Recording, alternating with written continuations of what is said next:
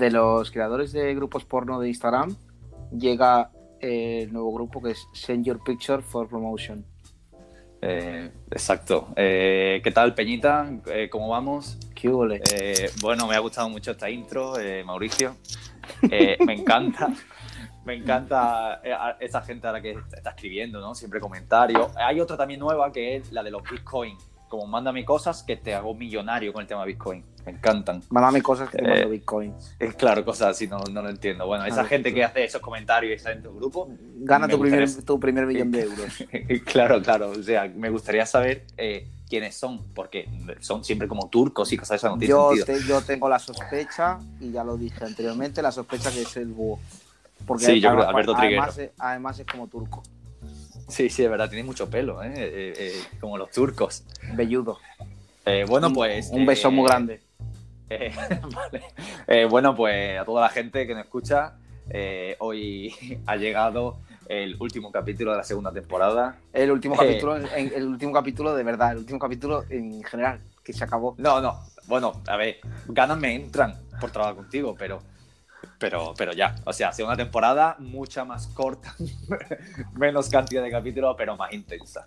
Eh, así que nada. menos, eh, menos cantidad, mismo precio. Exacto. Así que. Bueno, ¿a quién, a nada. quién tenemos hoy? ¿A quién tenemos Pues hoy, hoy para, tenemos- cerrar- hoy para el tenemos- cierre? Claro, es que queremos hacer un buen cierre, entonces hoy hemos querido traer eh, al invitado de un invitado de honor que es Deno, Sí. eh, que bueno, eh, tampoco, tampoco eh, no hace falta casi ni presentación porque es un emblema muy importante en el, en el tatu aquí en España. Y bueno, eh, residente y propietario del Circus eh, Tatu Madrid. Sí. Eh, bueno, eh, igualmente nos va a contar, él viaja muchísimo y todo, todo el tema, su gran afición al tema de la comida, que realmente, Que, que, claro, esto él no, lo, él no lo escucha antes, pero eh, realmente la entrevista va por ahí. Eh, Claro. El gran interés que nosotros teníamos porque somos amantes chefs, entonces, Amantes, de la cocina, tío. amantes de la cocina sobre todo. Así que nada, vamos Claro a ver qué nos sí. cuenta, ¿no? Pues vamos a darle paso.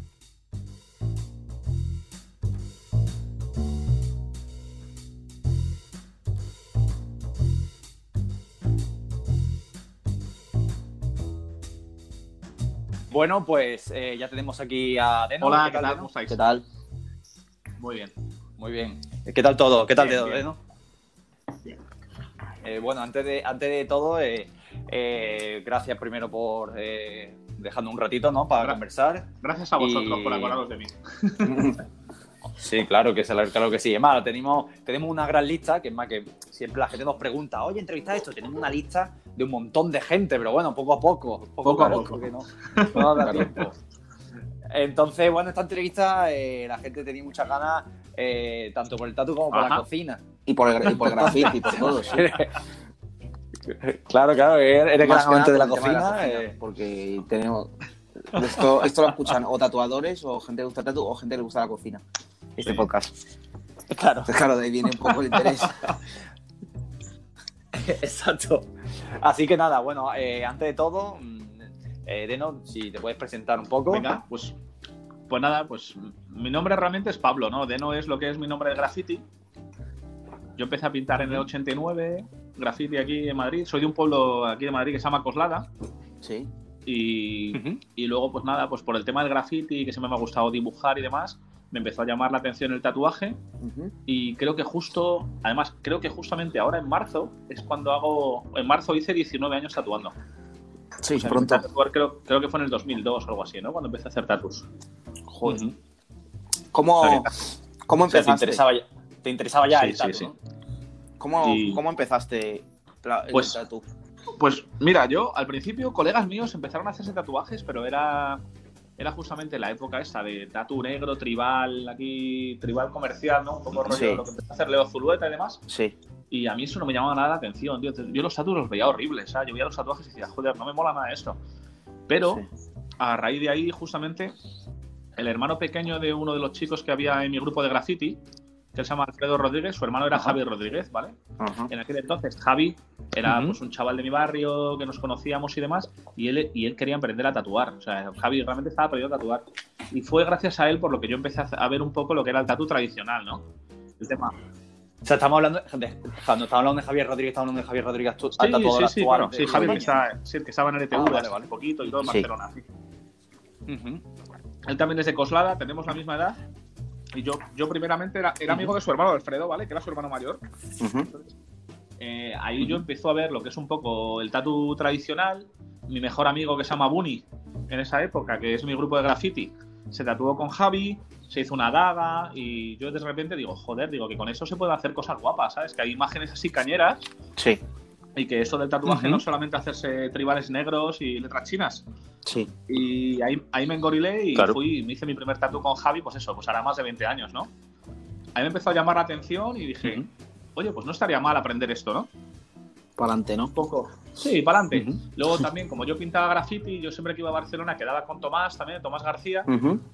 Y claro, Tomás también era realmente. Yo creo que Tomás, al menos de lo que yo tengo referencia, Tomás fue el primero que empezó a hacer tradicional en España. Sí. Yo, creo que, yo creo que entre Tomás y Keiko, porque justamente Eric. Sí, lo que actualmente, ¿no? Lo que actualmente eh, eh, eh, vemos como tatuaje tradicional, eh, por sí, así decirlo. Exactamente. ¿no? Y pues justamente Tomás trabajaba en Barcelona, Eric von Bartolomus, que luego fue socio suyo ahí en Estados sí. Unidos, vino sí. a trabajar a Barcelona Ajá. y Eric tenía ya tatuos de Dan Hicks en esa época. Entonces yo sé que Tomás pues vio todo el rollo de Dan Hicks y demás. Y yo cuando vi ese tipo de ese tipo de tatus a mí me llamó mucho la atención, ¿no? Porque además tenía mucha relación también con lo que yo dibujaba y con lo que yo pintaba. Sí. Entonces, uh -huh. eh, el primer tatu a mí me lo hizo Javi, el segundo tatu me lo hizo Tomás en un viaje que hice que también pintamos, ¿no? Y me tatuó. Y yo ya andaba un poco revuelto uh -huh. ahí de, oye, pues no estaría mal, ¿no? Esto de probar a hacer tatu. Yo el tema de la sangre, todo eso, ¿no? Al principio decía, uff, no sé yo. Pero en cuanto. no te pero ibas. Cuando, pero, claro, pero cuando me hice el primer tatu dije, bueno, es esto ni sangra ni nada, tío, ¿sabes? Esto. Entonces, lo que pasa es que. Bueno, yo, yo, yo, yo, yo, cuando me hice la espalda japonés, yo sangré como un, como claro. un guarro. O sea, eso, me habían matado. Eso lo ves y parece, parece una piscina, ¿sabes? Ahí de sangre alrededor, ¿no? Madre mía. Increíble, vamos. Yo, he claro. un cerdo. ¿Qué pasa? Que como yo venía del rollo del graffiti y todo, uh -huh. y realmente la cultura del tatuaje, ¿no? Como podemos pensar ahora, aquí era muy, pues prácticamente inexistente. Yo no tenía ni idea, ¿sabes? De que tú podías pedir uh -huh. un aprendizaje, ni idea de eso. Entonces yo al final dije, bueno, esto pues como el graffiti, ¿no? Yo me lo como, yo me lo hago. Entonces me compré un par de máquinas de tatus y me puse a tatuar a mis colegas. O sea, así. Tal cual, en casa, ¿no? Supongo. Sí, no, no en casa. Tenía justamente un colega que tenía una asociación y demás. Había otro colega que estaba allí tatuando. Entonces al final, ¿sabes? Empe empecé a tatuar con, con, justamente con Sin Sentido. Sí. Con el que ahora curro. Ajá. Justamente con Javi, con Sims. Eh, empezamos a tatuar allí los dos juntos. ¿sabes? En una habitacióncita, en, pues esa, era una especie de, era un local que tenía unos colegas que hacían jam session abajo, tenía una habitación arriba y ahí empezamos a tatuar. Y justamente, pues al principio era complicado que saliesen tatus, pero cuando empleas la palabra más poderosa que hay en este país, que es gratis, ¿no? Pues entonces empieza, ¿sabes? Tú, tú dices gratis claro. y hasta, hasta hostias quiere la gente, ¿sabes? O sea, tú dices gratis, gratis, dices, no, no, claro, ni pregunta, ¿no? Pues, eso, pues es, eso no lo imagínate, claro. entonces empecé, empecé a tatuar y claro, la idea era que yo quería hacer mis dibujos a la peña, ¿sabes? Yo intenté solamente hacer mis, mis dibujos. Y, Uh -huh. Más o menos cuando llevaba ya, yo creo que más o menos llevaba un año y medio, dos años, iba haciendo fotos de los trabajos, más o menos tenía un portfolio. Uh -huh. Entonces dije, pues, ¿por qué no voy a pedir curro a un sitio? Yo justamente en ese tiempo, cuando estaba empezando a tatuar, yo estaba todavía en la universidad, que estudié filosofía, y justamente había, había terminado la carrera, y dije, pues algo tengo que hacer. Mi madre me dijo que no podía hacer otra carrera, así que ya no colaba, Sí, sí. Dije, bueno, habrá que, habrá, habrá que trabajar, ¿sabes? y yo, yo, yo, la locura era, joder, yo no puedo trabajar de algo que no me guste, porque cuando estaba estudiando me tocó currar, yo qué sé, estuve descargando pescado en el aeropuerto, estuve haciendo así curros chungos, y dije, madre mía, digo yo, claro, y claro, justamente claro. cogí el portfolio, me fui a, pues a la primera, al primer estudio que fui, fui a Tattoo Magic, aquí en Madrid. Sí y justamente el día que fui ¿Sí? tuve suerte, estaba Román, que era el dueño en aquel entonces, le enseñé el portfolio y me dijo, bueno, empiezas la semana que viene. Y dije, y dije bueno, pues me ha tocado la lotería, ¿no? Más o menos. Sí. Porque justamente iba a ser la convención de Madrid en aquel entonces, que se hacía aquí, creo que era en el, en el Hotel O'Donnell o algo así. Que era de las primeras convenciones uh -huh. que se hacía después de haber hecho la de, la de Casa de Campo y eso. Ento- entonces no se llamaba. No, se No, llamaba no, No, no, sí, Eso fue mucho después. No, no, eso fue eso, mucho pero después. Esta, convención la organizaba Mao. Era la organización que organizaba Mao. No sé si Mick también Ajá. estaba más o menos ayudando a Mao, pero era la convención de Mao en Madrid. Sí. Que yo creo que fue el segundo o tercer año que se hizo. Creo que el primer año se hizo. El primer año se hizo en la Plaza de Toros Vista Alegre. Y luego ya se hizo en un hotel que había aquí en, en O'Donnell. En el Hotel Convención, o algo así se llamaba. Ujú. Y justo me dijo Román, pues mira, justamente los chicos del estudio, en, en aquel entonces en Tattoo Magic estaba Román, estaba Mariano Castiglione, que es el que ahora tiene Well Done Tattoos en Buenos Aires. Sí. Vara acababa de llegar de acaba de llegar también al estudio. Y, y había otro chico que se llamaba Aníbal, que justamente que se iba a ir. Entonces me dijo, mira, los chicos van a hacer la convención, tú si quieres vienes, los sustituyes y empiezas a hacer días. Y dice, bueno, pues yo encantado, ¿no? Con, vamos, con más, con más miedo que, Es otra cosa, ¿no? con más miedo que otra cosa, pero dice, bueno, pues habrá que lanzarse. Pero, o sea, tú ya estabas. Y, y tengo una pregunta, tú ya en- entonces, que llevabas Sí. relativamente poco tiempo, tú ya tu trabajo lo tenías enfocado a una movida así como, no, no lógicamente lo que haces ahora, pero Pues algo, sí, algo desde el principio, o sea, tuve estatus míos de hace 18 años o los dibujos que tenía y realmente tiene mucha similitud con lo que hago ahora mismo, ¿eh? Sí, porque como Que sí. realmente era como el tema de dibujo que yo hacía en graffiti, ¿sabes? Yo hacía letras, pero también hacía algunos muñecos Sí. y era un poco la manera que yo tenía de ver las cosas. A mí el tradicional me llamaba la atención, Ujú. pero el, el tradicional puro a mí me parecía aburrido, ¿sabes? Yo decía, hostia, me gusta mucho esto, pero yo desde mi mentalidad de graffiti lo que no podías hacer era copiar a nadie. Claro. ¿sabes? O sea, si tú, si tú, si tú copiabas a otro Claro. tío, ¿sabes? Eh, alguien, te- ¿sabes? Te iban a tachar o te iban a acusar de eso. Entonces Claro. al final era de yo tengo que hacer mi propio rollo. Sí, es una cosa que se, re- se repite tanto en las entrevistas, Claro. pues en lo que estás comentando tú ahora se repite en las entrevistas con Tomás García o con Teide, pues toda esa, esa gente que venís un poco de graffiti y demás, pues Claro, la un, un movida poco era- eso, ¿no? Claro, yo quiero, yo quiero hacer mi propio rollo, ¿sabes? Yo no quiero. Entonces, a mí me interesaba el tradicional en cuanto a la estética, ¿no? Me gustaban Sí. los colores planos, la niña gorda. Sí, que sea bol, mucha, que sea mucha- legible. mucha cantidad de negro, ¿no? Ujú. Claro. pero, pero a la hora de hacer mis dibujos. Ajá. Lo que pasa es que aquí en Madrid al principio era muy complicado hacer lo que yo hacía. Yo al principio cuando entré en Tattoo Magic, a mí me dijeron, bueno, aquí se trata tú también de que cojas técnica y de que tienes que hacer, claro, entonces Y que hagan todo, era ¿no? una tienda que había muchísimo trabajo, currábamos un montón y más o menos yo creo que a la hora de llevar un año, ¿sabes? Pues es cuando yo me vi técnicamente, ¿sabes? Mucho mejor, ¿sabes? Mi status era más suelto, la línea era más sólida. Sí. Y luego, pues, pues mira, al poco de llevar, al poco de entrar en el estudio, Tomás ya, por ejemplo, ya sabía trabajar a Keepsake, a Tattoo, ¿no? Con, Mm. con Evin, o sea, con, con Eric. Mm. Y justamente Tomás me dijo si quería hacer un guest spot allí en Virginia, que fue el primer guest spot que hice en mi vida. Te fuiste a Virginia, el primer guest spot. Sí, Joder. trabajé, trabajé con Tomás y con Eric. Entonces Sí. Joder. allí dos semanas, estuve trabajando con ellos y todo, que la verdad que fue increíble. Y ese viaje fue brutal. ¿Estamos hablando de qué año? Pues yo creo que, yo creo que más o menos 2003 o algo así puede ser. Sí, igual lleva muy poco en tu aprendizaje Ajá. y ya hacer Muy viaje, poco, un que- viaje lo- así, lo- claro. Lo que pasa que yo justo antes de empezar a tatuar, Sí, eh, ya había viajado a la convención de Barcelona, me había tatuado con Rudy Fritsch, sí. eh, fui a la convención de Milán, que no sé si fue como la segunda, la- sí, yo creo que fue la segunda de Milán, y me tatué con Adam Barton, me Sí. tatué con Theo Mindel, y Sí. yo más o menos ya, ya ubicaba la escena. ¿Qué pasa? Que en Europa yo veía muy poca gente que hacía cosas que a mí me gustaban. Es- en América era realmente donde estaba la peña que a mí me gustaba. Claro. Yo ya conocía el trabajo de Higgs y todo, ¿no? Y decía, hostia, ¿sabes? Dan Higgs todavía estaba activo en esa época.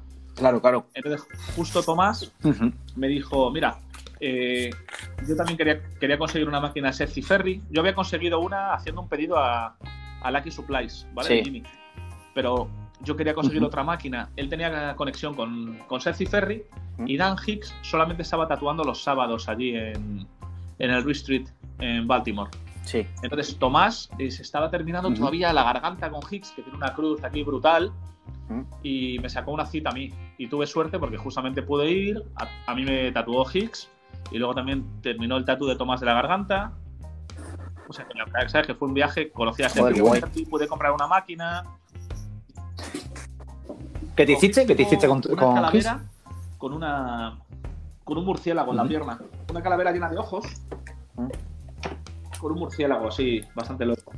Sí, yo, le- yo le pedí, me acuerdo, una calavera con una cobra Y cuando llegó me dijo, no hay cobra, hay murciélago. Y dije, bueno, vale, aceptamos pulpo como animal doméstico. No hay cobra, hay murciélago. no hay cobra. Hoy no hay cobra. No hay cobra, hay murciélago. Dije, bueno, murciélago, cobra, da igual. Ya está, da Mira, al final coronavirus, ¿sabes? Ahí estamos, ya, ya estamos ahí. Nos tradamos. Claro, y, y además me acuerdo que en el Restreet de Ciferri había un mogollón de, de flashes originales de Higgs, de cosas que Ah. incluso no, no están publicadas, y pinturas y cosas, Sí. y fue, y fue, fue increíble. Y también ese, y también el año anterior, yo, yo realmente yo empecé a viajar más por el tema de graffiti que por tatus, ¿no? Sí. Entonces, a los pocos meses yo de empezar, el año anterior justo, yo hice un viaje a San Francisco con un colega, porque Sí. tenía una amiga allí que pintaba, yo fui a pintar y todo, pero fui a una convención brutal que se llamaba Tattoo de Earth, que, que fue una convención increíble que se hizo en Oakland, y en esa Sí. convención estaba todo el mundo, ¿sabes? Estaba Hardy, era cuando el equipo estaba Tim Lehigh, estaba Jeff Whitehead, estaba el Grimy, Claro. y bueno, fue la, fue la convención en que Malone vendió todos los originales de Sailor Jerry, ¿sabes? Que estaba la gente como loca. Uf. Ah, eh, eh, yo, o sea, eso Ahí lo vendió todo sí, en Malone en esa convención es cuando puso los originales a la venta, que los ven- Claro, mira, yo me acuerdo que yo llegué con loca, 200 claro. dólares en el bolsillo y la gente estaba como loca de, están vendiendo los originales de Jerry a mil dólares. Y decía, mil dólares, tío. Digo, ¿Quién coño tiene mil dólares para pagar por una lámina? Claro, claro. Claro, claro, pero bueno, pero bueno, te, di- te digo una cosa, ¿eh? Que ya hoy en día eso, eso se ha, eh, se ha eh, claro, claro, claro, para mí me pareció una barbaridad, mil dólares y Pero vamos, es que ahora ahora son cinco mil son cinco mil dólares o más una lámina original ahora de más. Jerry. Ahora más, claro. Es una locura. Claro, claro, es que mira, si, si llega, si llega más, si llega más lejos, eh, no hace mucho, eh, un catálogo de Picture Machine, o sea, que Sí, es sí, un sí, catálogo los- que no es original ni sí. mucho menos. Es que está es que el catálogo original, o sea, bueno, original de, de esa época, de esa época. eh, Sí, sí, sí, no, a ver, si los 800 precios dólares. de libros y demás. Mira, yo en esa convención, por ejemplo, le compré el, el Flash from the Past a Ed Hardy, Sí. me lo firmó y lo compré por 20 dólares, que era el precio que figura en el libro. Hostia, lo que te cuesta ahora eso. Claro, sí, sí, es un libro que creo que supera mil dólares. Y luego Sí, también sí, sí, com- com- le compré un par de prints que tenía Hardy allí, creo que me costaron 10 dólares cada print. Si tengo dos prints firmados por 10 dólares. Ya. Y los, origina los originales Claro. a lo mejor es... Bueno, los si, que- originales... si lo quieres donar. Sí.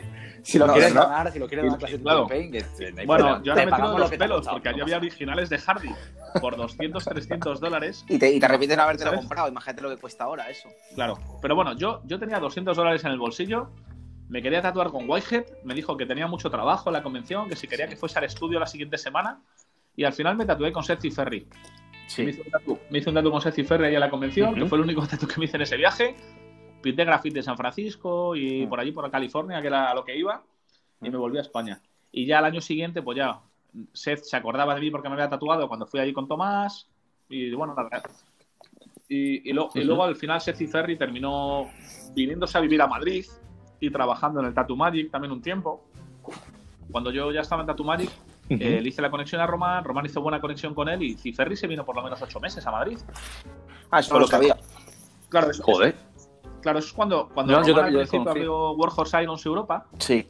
que realmente Ciferri era uno de los socios, pues al final, pues eso, Ciferri se vino y estuvo prácticamente ocho meses en Madrid haciendo máquinas con él. Hostia. Y ahí también aprendí yo mogollón, ¿sabes? Sobre el rollo Ajá. de máquinas. ¿sabes? Hombre, ya se También bastante el tema de máquinas, sí. Claro, Claro. Claro, ahí, ahí realmente a mí me gustaba el tema de las máquinas y todo, pero claro, teniendo un tío como Ciferri, viendo cómo calibraba máquinas y cómo trabajaba, y además, claro, ellos hacían cosas desde cero, desde Claro. bobinados, mecanizados, hacían, Claro. ¿sabes? Soldaban chasis. Entonces ahí la verdad que aprendí, aprendí mucho. Sí, sí, sí. sí. Por suerte.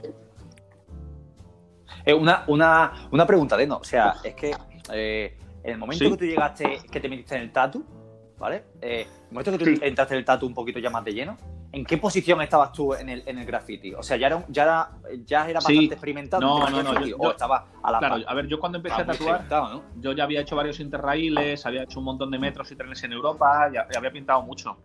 Vale, vale, eso. Sí, es. realmente, realmente yo el graffiti le pegué caña, caña, caña prácticamente hasta el año 2001-2002, que me metí de lleno en el tatu y me di cuenta o que me ponía a tatuar full time o no había manera de hacer las dos cosas, Claro. ¿sabes? Y al, al principio yo cuando llego al Sí, sí, Magic, que más o menos creo que estuve seis años, ahí realmente pinté muy poquito, ¿sabes? Vuelvo otra vez luego a pintar más graffiti, pero no, pero, pero no tantísimo, ¿sabes? Como pintaba antes, porque al final si tú quieres aprender a tatuar, la dedicación Claro. tiene que ser plena. Claro. ¿Sabes? Tiene que ser plena. Claro, sí, sí, sí, completamente. Y No, estamos imposible hablando de tiempos todo imposible, la Pues desde que te tenías que soldar las agujas, entonces yo curraba seis días a la semana, el séptimo día era para soldar agujas exclusivamente. ¿Sabes? Entonces al final, pues era, ¿no? Claro. Y, tenías dos máquinas y como se te jodiese un fleje, te volvías loco. Claro. O sea, Claro, claro. Sí, otros tiempos, totalmente. otros tiempos. Sí es verdad que al poquito, pues ya teníamos a alguien que nos soldaba las agujas para el estudio, ¿sabes? Y que, y que todo y que todo iba cambiando. Y luego fue todo realmente prácticamente rápido, ¿sabes? Porque al estar en el Magic, ya la- la- eh, por ejemplo la tienda pues ya estaba haciendo convenciones. Entonces prácticamente en dos años estando allí, yo ya estaba Claro. trabajando en la convención de Milán, estaba trabajando en la convención de Roma, estaba trabajando en la convención de Estocolmo. Al Chao. tercer o cuarto año ya hice, creo que fue la segunda convención de. Londres. O sea, te fue bastante rodado los, los inicios. Sí, sí, sí, vamos, en esos cinco, sí, sí, fueron, fueron muy rodados. También Sí, sí. porque, porque, pues desde, desde estar en el estudio a, pues mira, yo justamente cuando entro a trabajar en el estudio, ese primer año es cuando se viene ese ciferre a Madrid. Eh, vienen a trabajar Rudy Fritz, viene Amanda Toy de invitados, Sí. Chad Koplinger creo que viene el siguiente año. Claro, es un estudio que, tenías, tenías contacto, pues gente de primer, de primer nivel también y te Claro. puedes influenciar de eso también. Claro, gente que venía, que trabajaba contigo, que te podías Claro. tatuar, que te influenciaba mucho en el trabajo. Claro, claro. Y luego también a la hora de hacer convenciones, pues imagínate, ¿sabes? Te puedes tatuar con Peña, hay gente que viene a tatuarse contigo, empiezas a conocer a gente de muchos estudios, Claro, entonces ya dices, bueno, hago convenciones, pero a la vez que hago convenciones también hago guest spots, ¿entiendas? claro. Entonces digo, entonces, claro, por ejemplo, Theo Jack me invitó a trabajar Ujú. al Infamous, Ujú. trabaja en Estocolmo, en Psycho, ¿no? Cuando iba a Sí. Roma. Eh, luego en Milán, no me acuerdo, Milán estuve trabajando Bueno, eh, había un pequeño corte. eh, bien, ¿no? eh, problema del directo, problema del directo, bien. Eh, bueno, nos estabas contando de no. Nos, no- nos estabas contando de no, perdona que. Sí. El tema de, el tema de los viajes. quedado. También quería, quería, quería entrar. quería Sí, entrar el tema de los parte viajes, exacto. El tema de los viajes que han podido Sí. influir en tu carrera, así que te han podido marcar y demás. Porque sabemos que has viajado bastante, que has hecho mucho spot Sí. en Estados Unidos y prácticamente en todo el mundo. Los, que te, han- los que te han podido más in- influir mayormente en, el- en tu carrera, ¿cuál ha sido? Pues mira, yo, yo realmente cuando estaba trabajando en Madrid, mi portfolio prácticamente estaba todo Sí. hecho fuera de Madrid.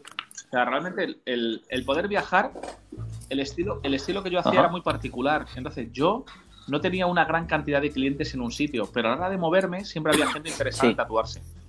Entonces yo el portfolio que tenía Claro, los dos, tres claro, primeros claro. años, por ejemplo, Sí. cuando estaba en el Magic, era, era, era justamente los viajes a Londres, a Roma, a Estocolmo, ¿no? Donde siempre iba, iba, y además la gente pedía mi rollo. Yo decía, joder, increíble, ¿no? Porque luego en el estudio estaba haciendo Claro. curro de calle. Ya llegó un momento, más o menos, yo creo que cuando llevaba 6, 7 años en el estudio, que ya es casi al final del momento, en que ya estaba haciendo solamente mi curro, tanto en Madrid como cuando viajaba.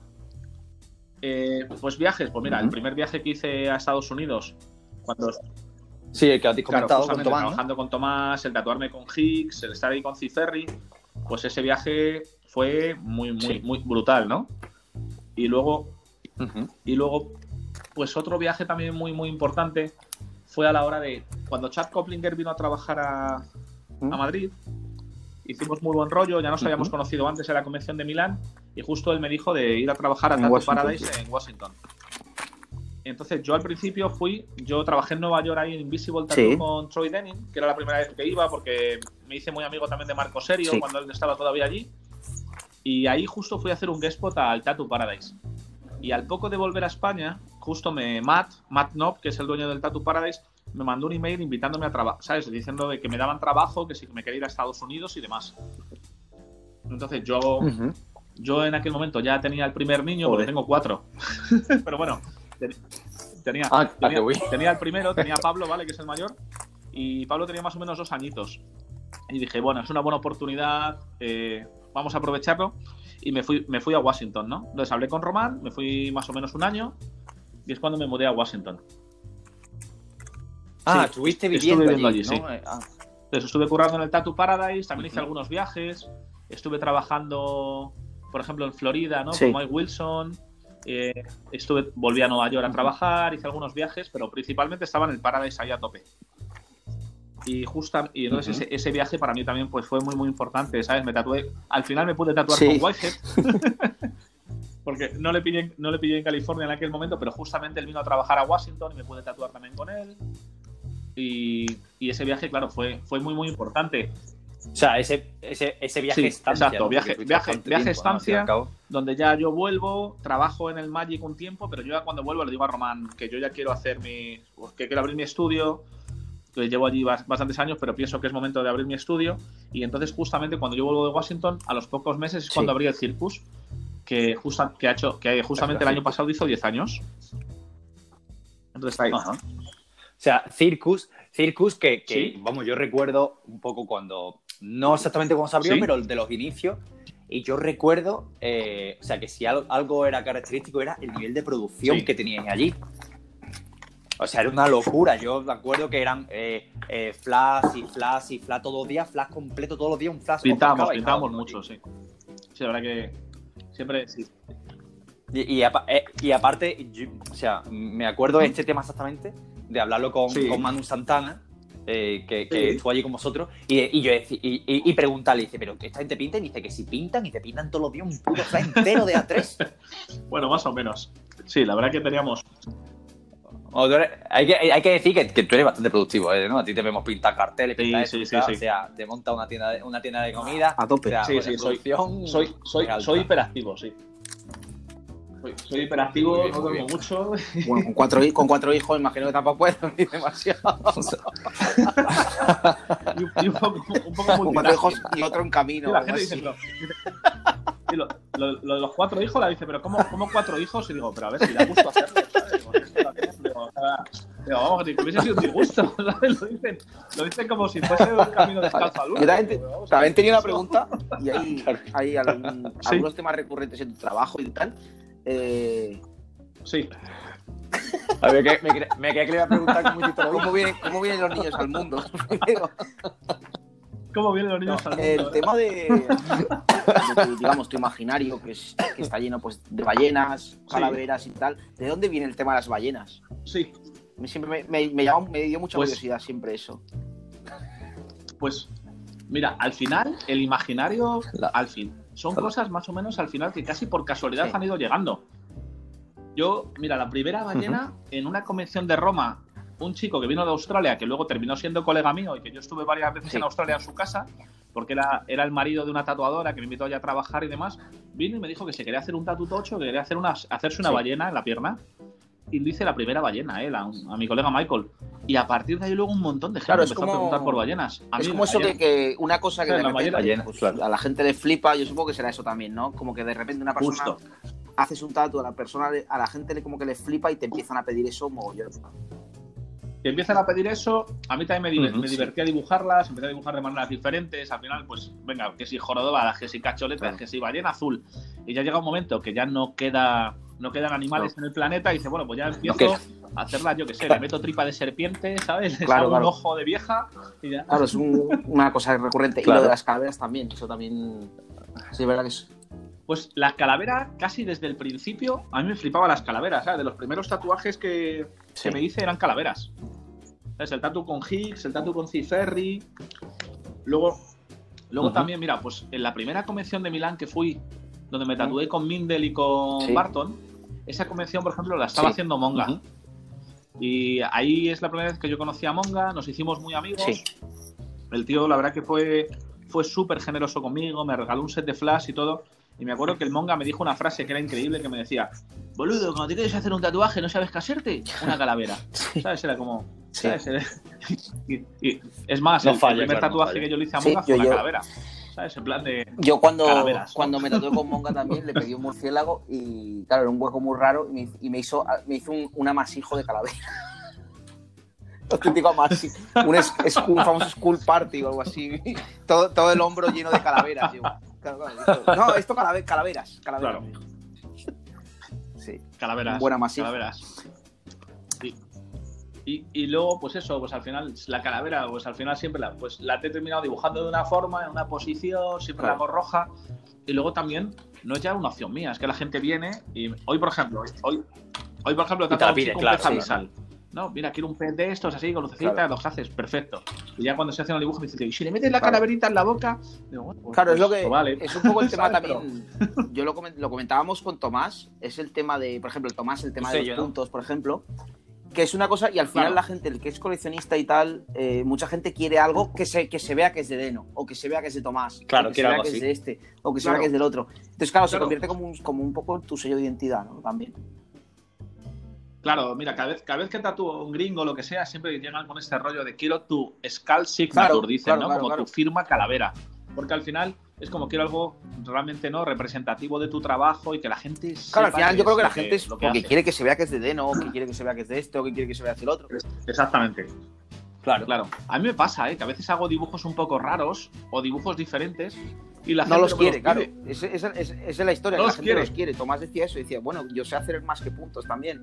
Pero bueno, que estoy muy agradecido de los puntos, pero, Sí. pero bueno, que sé hacer otras cosas aparte de puntos. Imagino que en algún momento te puede pasar. Exactamente. claro, es decir, o sea, hago más que Sí, sí, a ver, y yo últimamente. Claro, ba- ballenas últimamente no hago muchas, por suerte, pero llegaba un momento que decía, joder, sé hacer más cosas que calaveras, tío. O sea, más cosas que ballenas. ¿Sabes? Pero es que era. Es que había días que hacía tres ballenas hoy, dos mañana, una el viernes, y decía, madre mía, he hecho ocho ballenas Sí. esta semana, ¿sabes? Yo recuerdo, cosa- recuerdo yo una combe de Londres hace años que pasé, es- Sí. claro, yo, llevaba un año tatuando, estaba aprendiendo a tatuar todavía y fui a la combe de Londres y me acuerdo que estabas haciendo, a un tío le estabas haciendo Ajá. una ballena en la parte alta de la espalda, como gigantesca. Vale, sí. El tío, el tío la cara que ponía de dolor. Decía, Se lo está pasando mía, bien, se ¿no? frenaba la máquina, una locura. Estabas con la vieja como... Muy bien, muy bien ahí. Hombre, par- parte alta de la espalda en una Sí, pues no, no era. Eso me acuerdo, me acuerdo de esa convención. No era, no era- Es que la, la convención, o sea, eh, a la peña, eh, a los clientes le encanta eh, tatuar esa convención, pero realmente Hombre, lo más es lo más incómodo, incómodo del mundo. Además, es lo más hacer tú- incómodo. te Yo puedes puedo hacer un souvenir, ¿no? Como tú has dicho. Claro, que pillas lo a guay. uno de por ahí. sí, sí, sí, sí. Claro, claro, eso, eso, pero, pero sesiones, pero sesiones No, así yo, yo, yo, yo en convenciones, mira, otra Claro, yo- convención de Londres, pues yo creo que yo creo que la segunda o tercera que hice, mi primera cita, fue un tío que le hice toda una sesión de pecho completa. Le hice el pecho en una sesión en cinco Bueno, horas. hay gente que aguanta así, como animales. Y sí, sí, era un sueco, era un sueco de estos, que es un vikingo, claro, estos, claro. que le cortas Y una mano, quejan, se claro. siente, ¿sabes? Porque son así. Pero, me- pero yo, por ejemplo, allí no había ni camilla ni nada. Yo al tío le tiraba encima de la mesa y encima de la mesa le tatuabas el pecho. Él, él terminaba muerto, Claro, pero yo claro, también claro, con los claro, riñones, claro. ¿sabes? Doblado 90 grados allí, vamos. Terminaba reventado. Reventado, claro. A mí me, a mí no flipa. Yo cuando a las convenciones he ido, que, que a lo mejor hay al- algunos, pero sufriendo de dolor como si estuvieran matando, llorando, chillando. Tío, qué necesidad. qué- Ninguna, qué- pero qué, ninguna- qué- qué ninguna necesidad. necesidad. Qué necesidad de esas cosas. No te tatúes, no te, ta- no te tatúes. Como, sobre, yo, yo lo que he visto sobre todo, la verdad, es cuando sesiones largas, por ejemplo, estas de la gente que hace realismo, de, que se pegan desde, desde por que No, no, empiezan yo- hasta que Dos, acaban. dos días seguidos Y al final se, se el hombre meten está de todo. muerto. Trama, tramador, Sí, sobre no todo, sé sobre todo el tema, es claro, el tema, el Eso. tema de peña de realismo y todo eso, tatus esos de 8 o 9 horas. Yo me, yo me acuerdo, la primera convención esta de Milán, donde me tatué con Mindel y con Barton, me acuerdo que Philip Sí. y Sige Ujú. le hicieron la espalda al dueño del Rising Dragon en Nueva York. Y se la hicieron en uno o dos Qué días, tío. Creo que fue un día, ¿vale? Que le hicieron un dragón con Ah, pajaritos. eso muere- o sea, eso es- una locura, sí. El tío iría puesto hasta arriba, o está, pero, Sí, pero eso, eso sí. Bueno, esperemos, esperemos que eso, eh, esperemos que ese hombre, esperemos, esperemos Está- que está- vivo todavía, de pero imagínate porque-. Se fue, se fue arrastrándose a Nueva Yo en todas las convenciones que he visto así de tatuando eran como piezas exageradamente grandes. Era una barbaridad. O sea, como sesi- sesiones de espaldas, piernas enteras, una locura.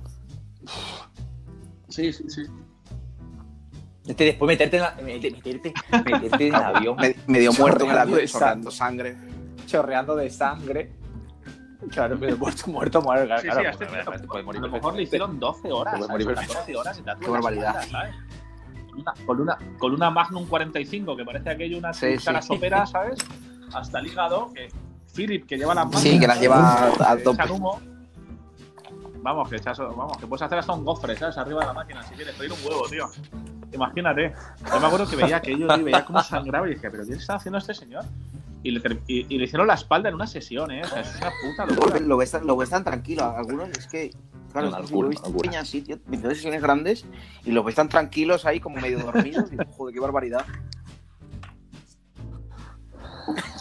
Tal cual. Sí. Echamos algo pequeño Pero- y llorando. Pero hay mucha, hay mucha gente que también le mola ir a la convención y también como que les gusta un poco, ¿no? El tema Claro, exhibicionista pero también, eso- ¿no? De que me es un poco eso, claro. Mucha gente quiere tomarse en convenciones. Claro, claro, claro, claro. Para que le vean, para que le hagan Sí. fotos. Y luego, y luego, y luego hay gente que no tiene sistema nervioso. Claro. Hay peña que les pinchas, tío, y están ahí. Es una locura. Porque claro, a mí en una combe Llega, se la ¿sabes? pela, se la pela. viene peña y me quiero hacer el estómago y le digo, mira, no es el mejor sitio para No, hacer da igual. el estómago, el estómago. Y, al fin- y le pinchas la tripa, tío, y está allí el tío que, vamos, mirando al, al cielo, ¿eh? Y yo digo, madre mía. Sí, tranquilo.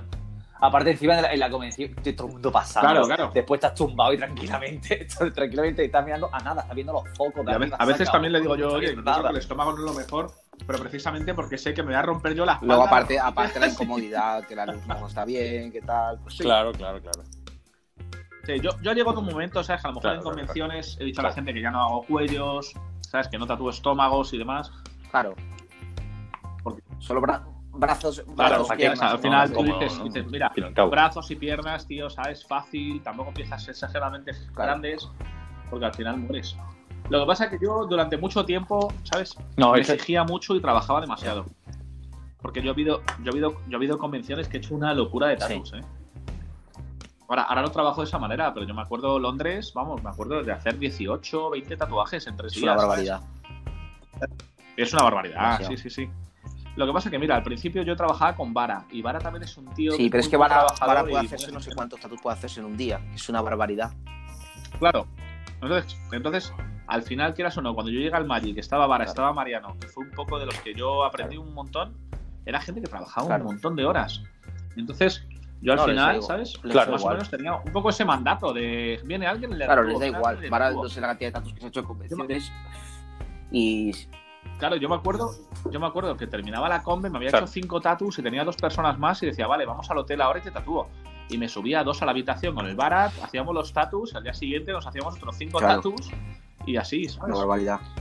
Y luego, y luego, Joder. luego también empecé a viajar con Chad y Chad Koplinger exactamente igual. O sea, Chad es otro tío que se hace siete tatus un día y no se despeina. Entonces al final. Claro, luego, da- también porque a la luego también influye la rapidez, ¿no? Que, por ejemplo, Chaco, Chaco Pringer es súper rápido tatuando, Vara es súper rápido tatuando. Claro, Claro. que Son peñas que son muy, muy rápidas. Claro, entonces sí, sí, sí. Entonces, al final, ¿sabes? Y al final, si tú quieres tatuar rápido, tatuar rápido. ¿Sabes? Yo ahora me tomo las cosas con más calma, pero yo hay tatus que ahora que a lo mejor me pueden llevar dos horas, que antes los hacían 40 minutos. Porque al final, pues por la... Claro. Hombre, es que una convención, Sí, si te por que hace 18 tatuajes una convención, porque tiene que ir rápido. Bueno, y así es, así es la famosa historia de cómo, cómo, cómo su primer millón de euros. Porque- Ah, bueno es que, vamos. yo que una convención te puedes llevar a los cuatro niños que te monten y te desmonten el campo. ¿no?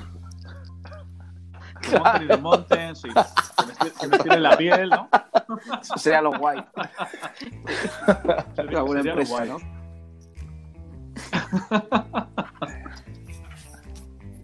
Bueno, esperemos, esperemos que vuelvan las convenciones pronto. macho. ¿Cuán- Esperemos que empiecen las ¿Cuándo convenciones crees que volverá el tema Condiciones, buenas convenciones y que vuelvan pronto. Pues mira, eh, justamente ayer Andreas Coenen, con el tema de la Sí, la de Apple. Ha puesto que sabe, sabe que este año no hay convenciones, pero ha puesto dos fechas Ah, para ya las ha puesto viene. las fechas, pero un poco, un poco a la Las ha aventura, puesto ya, ¿no? Un poco la aventura, pero a ver, ya más o menos con el tema de vacunación que hay en Europa, porque todo el mundo se está vacunando Sí. menos nosotros, ¿vale? Que aquí. Entonces, ahí ya hay ya sitios, en plan Israel, que tiene un porcentaje Mm. muy alto vacunado. En Estados Unidos hay estados como Texas y otros que tienen un porcentaje ya del rollo Sí. 70%, donde ya puedes andar sin mascarilla. Ahí ya se están haciendo convenciones. claro. Se están haciendo conciertos, se están haciendo festivales, con lo que al final, pues el año que viene en Europa seguramente se van a volver a hacer convenciones. Esperemos que sí.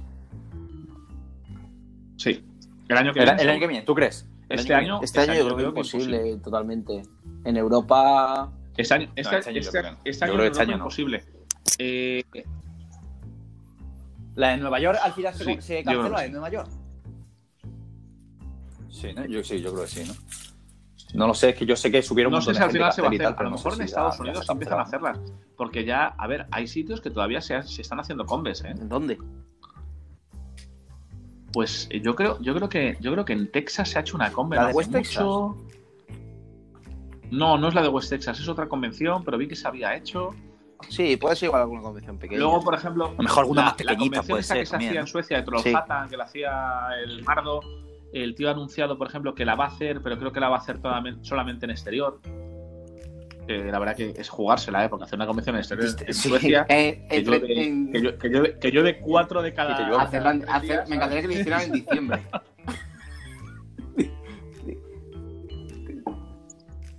Navidad, los y los clientes los clientes Diciembre, enero. Diciembre, enero. Sí, tal cual.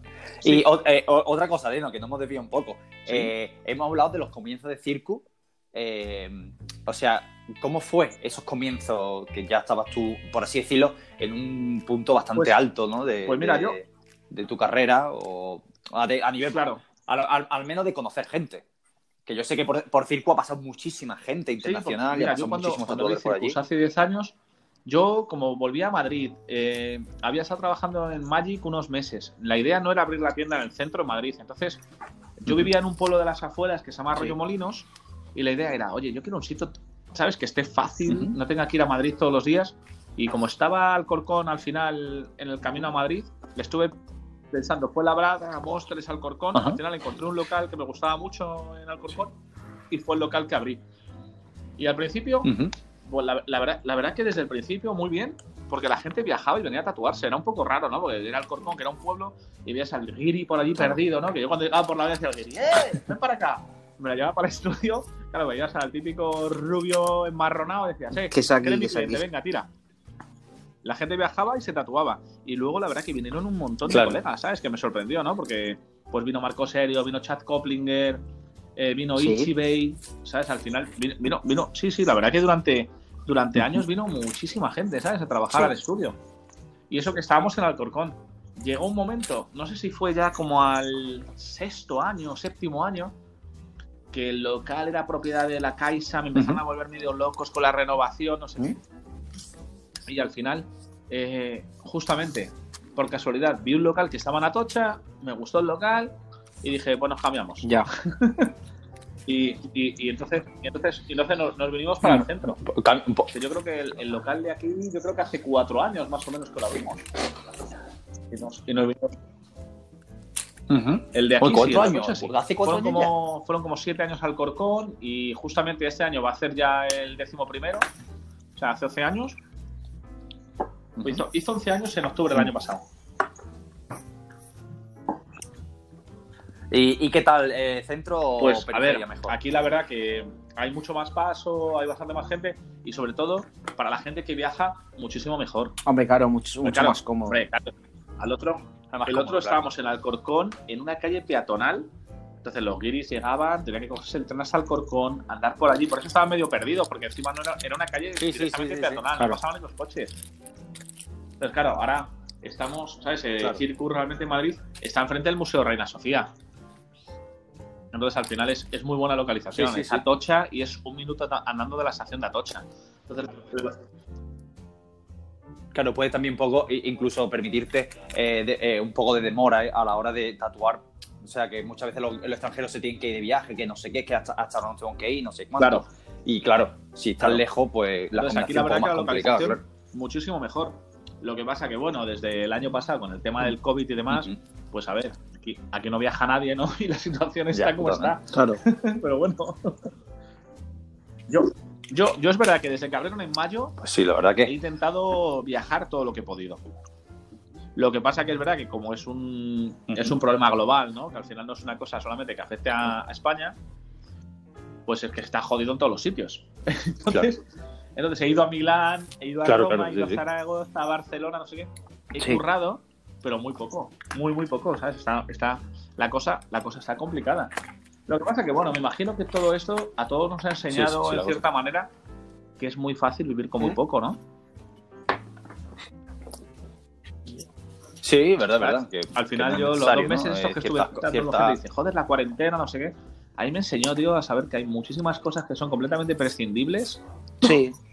y que no necesito estar pidiendo a Amazon cada día ningún tipo de mierda que me puedo, ¿sabes? No sé. Al final, Es verdad que fue, eh, eh, la corretera fue como, como una pausa, ¿no? Como de repente. pum, Claro, se para por Y cojones. no hay otra cosa, se para mí- por cojones. A mí, a, mí, a, mí, a, mí, a mí me pilló en un momento personal también bastante complicado en general y me vino muy bien, ¿sabes? Para de repente como reflexionar, ¿no? Como decir, a ver, ¿qué tipo de vida estoy llevando? ¿Qué estoy haciendo? Mira, que esto que estábamos hablando, por ejemplo, con el tema de la gastronomía y la comida, ¿no? A mí, a mí con la comida se me había ido completamente la pelota, ¿vale? ¿En qué, en qué se... Vale, ahí No, es donde pero- yo quería, ahí es donde, donde realmente queríamos llegar en la entrevista. O sea, Sí, está- está- sí, sí, sí. O sea, eh, sí. A mí, a ver, ahí, ahí, ¿no? A ver, a mí se me fue completamente la pelota. A ver, yo, por ejemplo, mira, eh, yo que me dicen, soy muy, muy amigo de chat. sí, Chat que es otro buen, otro buen pues, comilón, otro tío. puto- claro, es otro obsesivo enfermo exactamente igual que yo, ¿no? Sí, Oye, antes, antes de seguir, poco se habla de, de, de, la, de todos los mejores amigos que tienen por todo el mundo. O sea, la comunión, la, co- la comunión de tu hijo tiene que ser un espectáculo. O sea, eh, una cantidad de mejores amigos, de buenas amigas, tío, cantidad de amigos tiene por todo, por todo el mundo, macho. está bien. Increíble. Bueno, Bueno, que- esto está bien, cuéntanos esto un está poco. ¿eh? Entonces, Hay que tener buenas relaciones. pues Así que. A mí, que me gusta comer, ¿vale? Ahora, ahora tú me ves, ¿sabes? Yo, yo he perdido 27 kilos en un año, Joder. ¿vale? Entonces, claro, estoy haciendo deporte, ¿sabes? Sí. Es otra cosa, ¿no? O sea, a mí lo del confinamiento Sí. me vino bien. Pero yo antes, ¿sabes? Claro, el rollo del tatu y demás, ¿sabes? Te hace que te metas en un bucle de trabajo y de ansiedad exagerado. Sí, te haces siete tatus al día, pero sales y te comes Claro. hasta los bordillos, ¿no? Y encima, pues a mí que siempre me ha gustado comer, empiezo a tatuar a Peña que son cocineros, que me empiezan a decir, ven a mi restaurante, ven a probar Ah. esto, lo otro. Cuando... Sí, mira, al primer sitio que Se yo fui en se Madrid, te fue madre, se fue madre. un chico, se hace un tatu conmigo, me dice, mi padre tiene un restaurante en Madrid, cuando quieras ven. Y justamente era el hijo de un cocinero que hay aquí en Madrid que se llama Bran García, que tiene un restaurante que se Mm. llama Meridiana. Que fue el, fue el primer sitio, por ejemplo, donde trabajó Sí. David Muñoz, ¿no?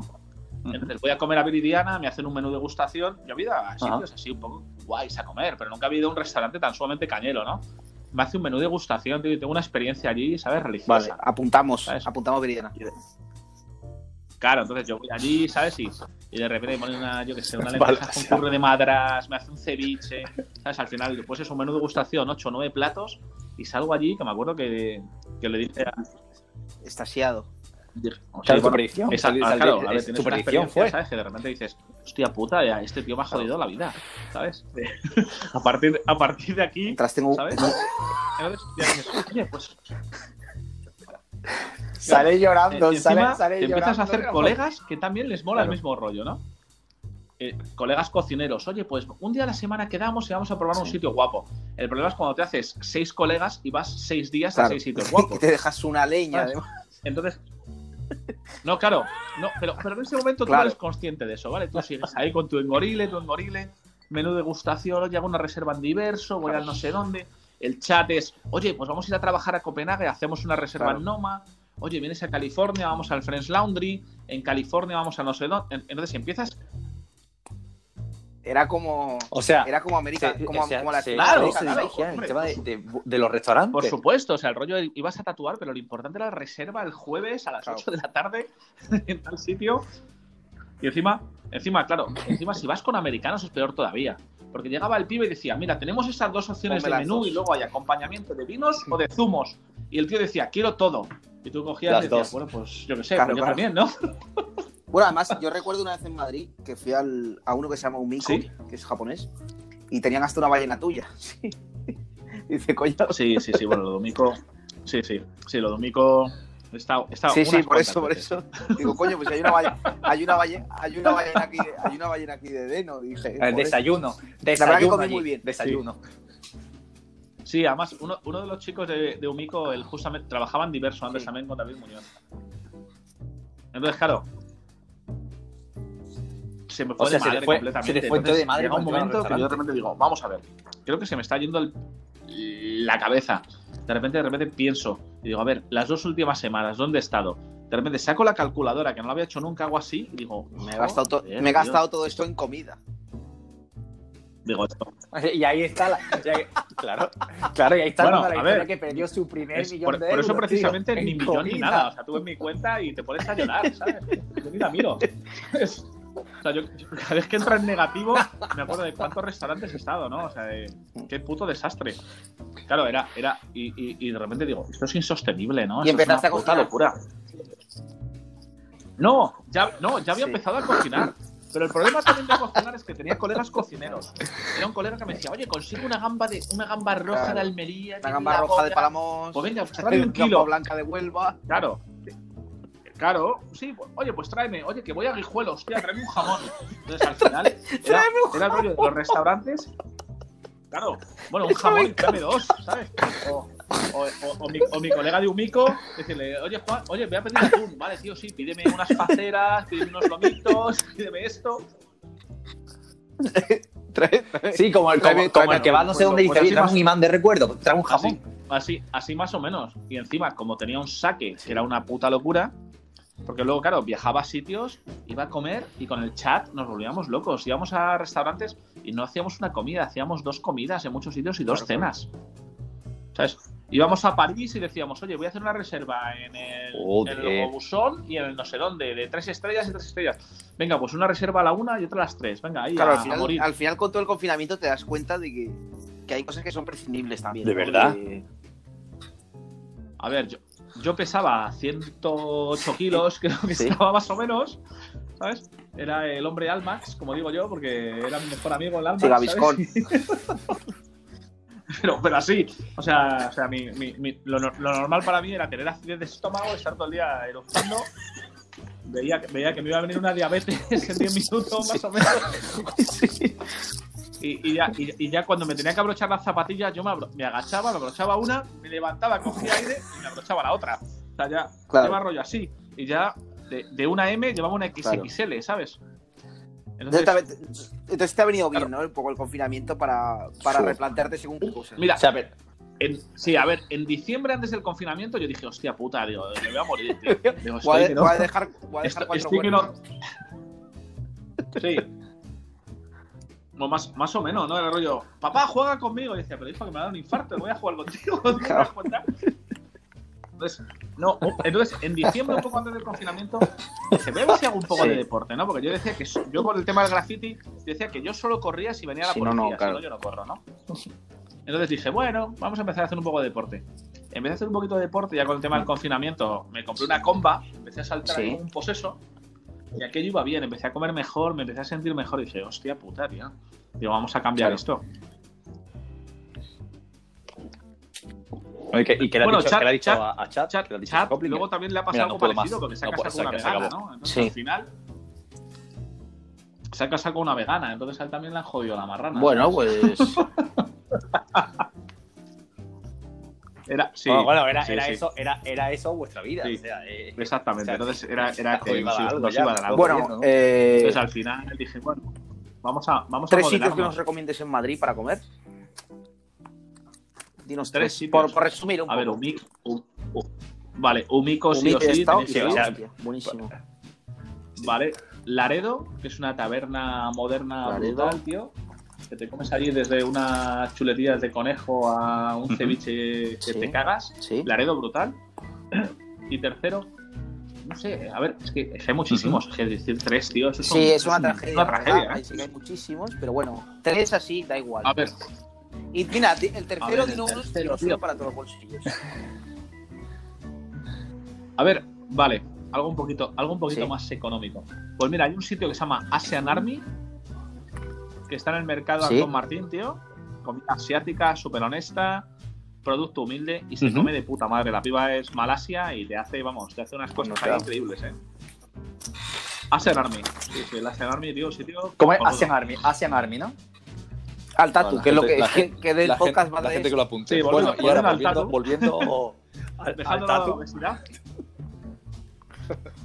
eh, vol- volvi- volviendo, volviendo al tatu, eh, que hemos estado hablando de los viajes, sabemos que eh, durante un gran tiempo ha estado yendo mucho a, a- Sí. aunque ahora no se pueda, a, a Inglaterra, ¿no? A Londres. Eh, Pues, ¿Qué tal a fue? ver, mira, ¿Qué tal yo, fue la- los comienzos eh, de ir a Londres? Pues yo creo que yo- cuando yo ya tenía el circus y ya estaba haciendo como, pues ya más o menos hacía, yo creo que entre 7, 8 convenciones anuales y guest spots y demás, justo en una convención de Milán Ujú. conocí a John Dix. Ujú. Puede ser hacer, yo creo que hace 8 años más o menos. Conocí a John. Exactamente. Hicimos una. Otro mejor amigo. brutal, John y yo, Otro mejor amigo. Y desde entonces empezamos a viajar juntos. Hacíamos Getport juntos, él también trabajaba en Sí. Studio en Londres. Eh, empezamos a hacer convenciones y empezamos a hacer la convención de San Francisco todos los años. Y viajábamos juntos a Nueva York. Y entonces, tanto John como yo dijimos, tío, nosotros tenemos que hacer algo juntos, tío. ¿Qué estamos haciendo, no? Que vamos todo el rato. Era una cosa rara, ¿no? Porque era como que yo nunca le veía en Barcelona, él nunca me veía en Madrid, pero todo el rato estábamos viajando y nos veíamos prácticamente todos los meses. En Estocolmo, en Roma, en Londres, ¿no? Y al final dijimos, sí, tenemos que hacer algo juntos. Y entonces pensamos en la idea de abrir un estudio.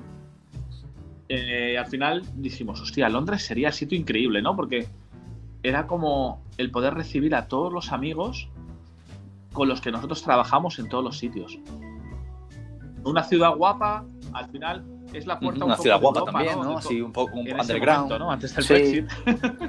Era un poco el sitio de, joder, Londres es el sitio, ¿no? Es donde nuestros colegas de Estados Claro, Unidos claro, pueden sí, sí. venir, nuestros colegas de Estocolmo, de. Italia. O sea, al final, todo el mundo, ¿no? Prácticamente todo el mundo para en Londres. Y dijimos, hostia, tío, ¿por qué no abrimos un estudio en Londres? Y empezamos a buscar local y fue un poco locura, porque prácticamente subimos dos años, ¿sabes? Para encontrar lo que fue Sí. el estudio, ¿no? Donde abrimos Seven Doors. Fue una puta locura. Y luego todo como que fue bastante mágico, porque justamente en un viaje que hicimos a San Francisco, yo iba a hacer la convención, creo que fue el segundo año, eh, o el primer año. Me escribió justo Khalil Rinte, Sí, que es uno de mis tatuadores favoritos, que trabaja en Tattoo Sí. City con Ed Hardy, ¿no? Entonces Khalil justo me dice, oye Deno, ¿qué tal? ¿Cómo estás? Mira, mi mujer tiene cita contigo en la convención, le has dado cita tal día. Y yo digo, hostia puta, tengo que tatuar a la mujer. Qué, qué señor, puta, ¿no? qué puta presión tatuar a la mujer de Kyle Rinty, sí. Digo, bien, digo, bien, digo, mejor que no hubieses dicho nada. Y justo me dice, y entonces me dice, pero bueno, mejor que la convención, si quieres venir al estudio, Ed estaría encantado que hicieses aquí un guest spot, demás. Y de repente digo, joder, madre mía, tío, digo, ir a tatuar a City, City? tío, ¿sabes? Claro, digo, digo, bueno, creo que, digo, creo que no va a estar mal, ¿no? entonces, entonces digo, venga, vale, hago un guest spot en Tattoo City. Y Imagínate. encima, como que confluyeron un montón de cosas, ¿no? Justo yo fui a hacer la convención justo antes de ir a tatuar a Tattoo City. Está allí Khalil, me presenta a Ed, Ed Hardy, la verdad que el tío increíble. Dice, guau, tengo una pasión yo con España increíble, estudié grabado, eh, me encanta Goya, desde pequeño he soñado con ir a ver las pinturas negras ¿no? del Sí. Museo del Prado. Y dice, hombre, digo, yo más que encantado, ¿no? Que vengas Claro. a Madrid y demás eh, él justamente cuando yo iba a trabajar en el estudio me dijo, pero solamente voy a estar el primer día en el estudio porque tengo que hacer un viaje a Nueva York, etcétera, etcétera. Justamente yo venía de trabajar de Nueva York y en Nueva York llegaba justamente el Katrina, Sí. llegaba el huracán. La época del Katrina, sí. Y jus- claro, justamente en la convención de San Francisco Ah. también estaba Tomás, que Tomás justamente estaba ayudando a Tom. De Vita, que todavía De Vita estaba Sí. vivo en la convención. Y, y, claro, llegó el Katrina y ni Ed Hardy ni Tom De Vita pudieron, ni- no, no pudieron ir a Nueva York. Y toda la semana que yo estuve en Tattoo City, al final estuvo allí Tom De Vita toda la semana y también estuvo Hardy. Sí. Y fue increíble porque como no se pudieron ir ni podían volver, al final con Ed pude Ay, visitar bueno. el estudio de pintura, pude compartir un montón de Pasada. tiempo con él. Me enseñó, me enseñó prácticamente pues toda su colección particular de pinturas. La verdad que fue, fue increíble. Hicimos muy muy buena relación. le hiciste un tatu, Y ¿no? él me dijo que el año que al año ¿Le hiciste un tatu? ¿Eh? ¿Puede ser? me tatuó luego después Ah, vale. él. Me tatuó, me tatuó después. Pero justamente me dijo, oye, el, el año que viene voy a Sí. España. Yo lo dejé así en suspenso y dije, y justamente eh, la primavera siguiente de aquella convención, que yo creo que puede hacer ya, pues, yo creo que puede hacer por lo menos 5, 6, 7 años, ¿eh? Me escribió Ed y me dijo, tengo mi billete, voy a Madrid. Y justamente vino, vino dos Sí. semanas. También yo había contactado a John y él también quería visitar Barcelona. Y nosotros en ese momento queríamos abrir el estudio, pero todavía no hemos encontrado No, el, ¿eh? el local y demás. Entonces al final Ed Hardy finalmente viene a Madrid, estamos viajando, vimos un montón de cosas en Madrid, ¿no? Pues, pues me acuerdo que le recogí del aeropuerto y fuimos directamente al Prado a ver las Sí, sí, de claro. Goya, ¿no? Fue ahí brutal. La primera vez que viajaba a España, sí. Era la primera vez. De ahí- la primera vez que venía a- De ahí también, pues había una exposición de un pintor que nos gustaba mucho, que es Antonio Saura, Sí, que Antonio Saura. al grupo El Paso. Claro, entonces visitamos, había justamente una exposición en una galería aquí en Madrid de Antonio Saura. Él se compró un grabado de Saura y demás. Y luego viajamos a Barcelona, estuvimos viendo, pues eso, Museo Picasso, Fundación Sí. Miró y, y lo- Sagrada Familia y demás. Y ahí justamente comiendo con John Dix y todo, y dijimos que íbamos a abrir un estudio en Londres y todo, que nos diese un nombre para el estudio, Sí. ¿no? Y ahí es cuando Hardy nos dice el nombre de Seven Doors, que nos parece brutal, y es cuando decimos, "Bueno, pues vamos. Claro, y, y ba- y bautizamos a la tienda, ¿no? Entonces, Hombre, nombre la ¿De dónde viene, ¿no? de dónde viene el nombre de Seven Doors? Pues al final, mira, entre que estábamos con Ed en Barcelona, el sitio en el que estábamos comiendo, a él se le ocurre la idea y al final decimos, brutal, ¿sabes? Seven Doors, Sí. siete puertas, ¿no? Y al final, pues el tema, ¿no? Del 7, ¿no? Que es un número que se repite muchas veces tanto en la Biblia como en antiguas Sí. escrituras y demás. Y al final, a ver, sí, eso es, es bastante místico, sí, sí. Un poco místico, ¿no? Parece un poco místico, ¿no? Eh, Aparte la estética, la estética, Porque, solo le he dicho, porque justamente cuando Ed Hardy nos ¿no? dice siete puertas, Eh, así como... En ese momento yo me acuerdo que agarro una servilleta, John Dix dibuja una pirámide, sobre la pirámide yo me pongo a dibujar ahí todo, escalditas con puertas, con Sí. siete puertas, y el logo prácticamente lo tenemos en ese momento hecho. Es, es una puta locura, ¿sabes? Pero como que pasa Sí. todo, ¿no? Como, no sé.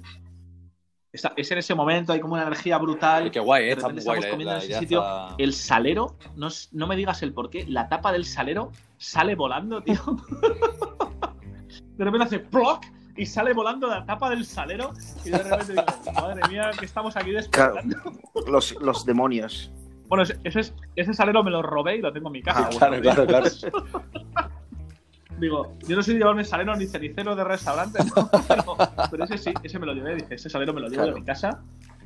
Y, y justamente al año siguiente es cuando ya encontramos el local, abrimos el estudio, que fue en febrero, y septiembre posteriormente es la convención de Londres.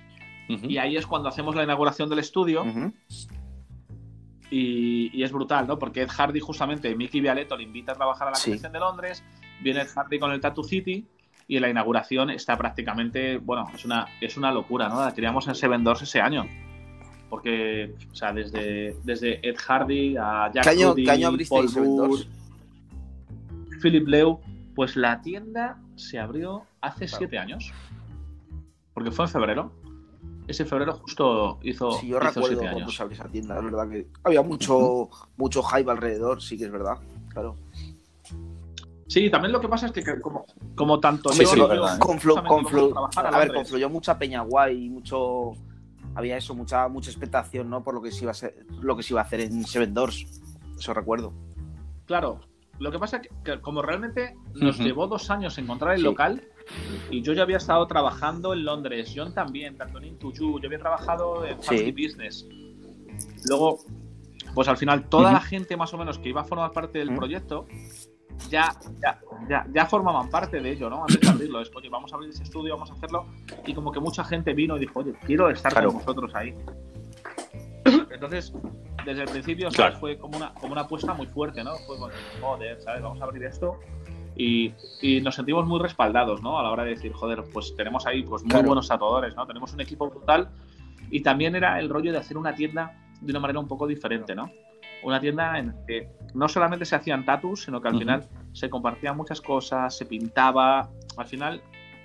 Y, y también de manera muy ecléctica, ¿no? Porque todo el proyecto de Circus en Madrid al final siempre ha sido orientado un poco a lo que era el estilo que yo hacía, ¿no? un poco ese, friki, un poco ese estilo, sí que es verdad, pero luego en Seven Doors Claro. eh, había una variedad de tatuadores que cada uno era de su padre y de su Claro, madre, la- y estaba muy guay ese tema. Claro, exactamente. Entonces, claro, entonces desde que Ujú. podía él apreciar todo el rollo muy dot work, japonés, oriental, tibetano y mi rollo tradicional friki, pues eso hacía que ahí pues hubiese, pues eso, de todo, ¿no? De todo tipo de... Claro, confluyó De mucha, artistas. confluyeron muchos, muchos estilos ahí. Desde luego. Exactamente. Claro, confluyeron muchos, muchos estilos, muchos amigos también que querían formar parte del proyecto, muchos colegas que querían venir a trabajar de invitados. Entonces, claro, cuando eran las convenciones de Londres, pues al final terminamos trabajando 20 Claro, claro. personas ahí haciendo... Aquello, era como una Claro. combe, imagínate. Tal cual. 20 personas tatuando, ¿sabes? Que aquello Claro. era una Guapísimo, locura. Eran ¿eh? tres días, vamos, de... O me, co- ¿sabes? O me tomo un Xanax, tío, un Valium o... Y por, la- y por las noches, eh, Pues más o menos. eh, Galviscon, Hombre. ¿Eh? Calvi- Calviscom, porque encima. Y encima es eso, una buena encima luego En todo el barrio donde está la tienda, Brick Sí, Lane, claro. hay muy buenos restaurantes, tío, y, y hacíamos unas rutas. Sí, la, la localización además es muy buena la localización porque además está justo en Brick Lane, que cuando está el mercadillo de Brick Lane y tal, pues coño. Yo una vez sí que estuve en la tienda sí que es, Sí. y que es que la localización me pareció muy guay. Que es que además quería ver la tienda, estaba yo en el mercado de Brick Lane y coño, pues está aquí al lado. Está- sí, sí, justamente, claro. Es una Claro. calle ahí medio al lado del mercado de Brick Lane, Fashion Claro. Street, que está al lado, ¿Mm? para un domingo. Sí, la localización es, Es la localización es muy buena. Es, es la zona centro, Sí. que está apartado, pero al final es que los domingos aquellos Sí, son fue, una, puta explosión de gente, ¿no? Me acuerdo que compré, compré unos prints que los Claro. perdí, además. nunca, nunca me los compré, compré prints, compré tres o cuatro prints y me los, me los, me los iba a traer a España y los, me los olvidé no sé dónde. Pero bueno. Sí, En algún sí, sitio, ¿no? Lo, lo típico, lo típico de los viajes. Yo cada vez que viajo con un rollo, te lo dejas, tío. Es así, es así tubo, siempre. siempre se queda en el avión. He perdido de todo, he perdido de todo. Banners, pinturas originales que me han dado. O sea, cada vez que Es horrible, un tubo, es digo, horrible. No me cabe en la Hay que- no me lo llevo Hay que ponerle una, una cadena a la pierna. o Se pierde, eso- los tubos se pierden, tío. Mira, eh, hay una, hay una, una buenísima. eh, ¿Sí? eh, Over, una vez que vino aquí a Málaga, se trajo en un tubo en el autobús, se trajo, que nos pintó un original de un tigre Sí. con una calavera guapísima, gigante, y se le, y, un original, y Sí, se sí, le sí, o sea, perdió lo- en lo- el bus, se lo olvidó. Pues, ¿Sí? eh, pues escucha, pues a los meses preguntó al azar cuando volvió a Málaga y lo tenían la todavía y se lo dieron. Yo no he recuperado. Yo he perdido, yo he perdido tubos en aviones eh. originales, tío. Banners Claro. originales, pero no sé cuántos, ¿eh? Es No he horrible, porque el nunca tubo, el nada. tubo te lo O sea, olvidas siempre. Siempre te lo olvidas. El Seguro tubo que- siempre te lo olvidas. Se queda en la parte de abajo, tío, donde está la Claro, maleta. no, No, lo ves te acuerdas que un maleta. tubo. La gana, la ganas que tienes de salir del avión hace que te lo Vale. dejes sí o sí. Una un, buena- saludo a, una un, buena un colección. saludo, un saludo a los Tiene- maleteros que tendrán una buena Yo te digo que a mi, a mi en costa casa. tiene una colección cojonuda. Eso te lo aseguro. Ojalá sea, No, ojalá a- sea la misma persona Casi, en todo casi, en su casa. casi, casi ni pensarlo, ¿sabes? Mejor no pensar eso, tío. No pensar Mejor, mejor, mejor. Eh, eh, pues, eh, Deno, vamos a, vamos, a, vamos a hacer una pequeña pausa para Vale. eh, responder algunas de las preguntas Sí. que para la gente que nos está escuchando ahora mismo hemos lanzado una iniciativa un poco Vale. que- para que la gente un poco participe y entonces lanzamos unas preguntas Sí. para que se le digan al invitado o, o que la conversación vaya saliendo. ¿Cuántas, Entonces, bueno, ahí tenemos varias apuntadas. que, por Vale. ejemplo. Sí, pues más o menos las que te he pasado, Mauricio. Vamos a ir sacando.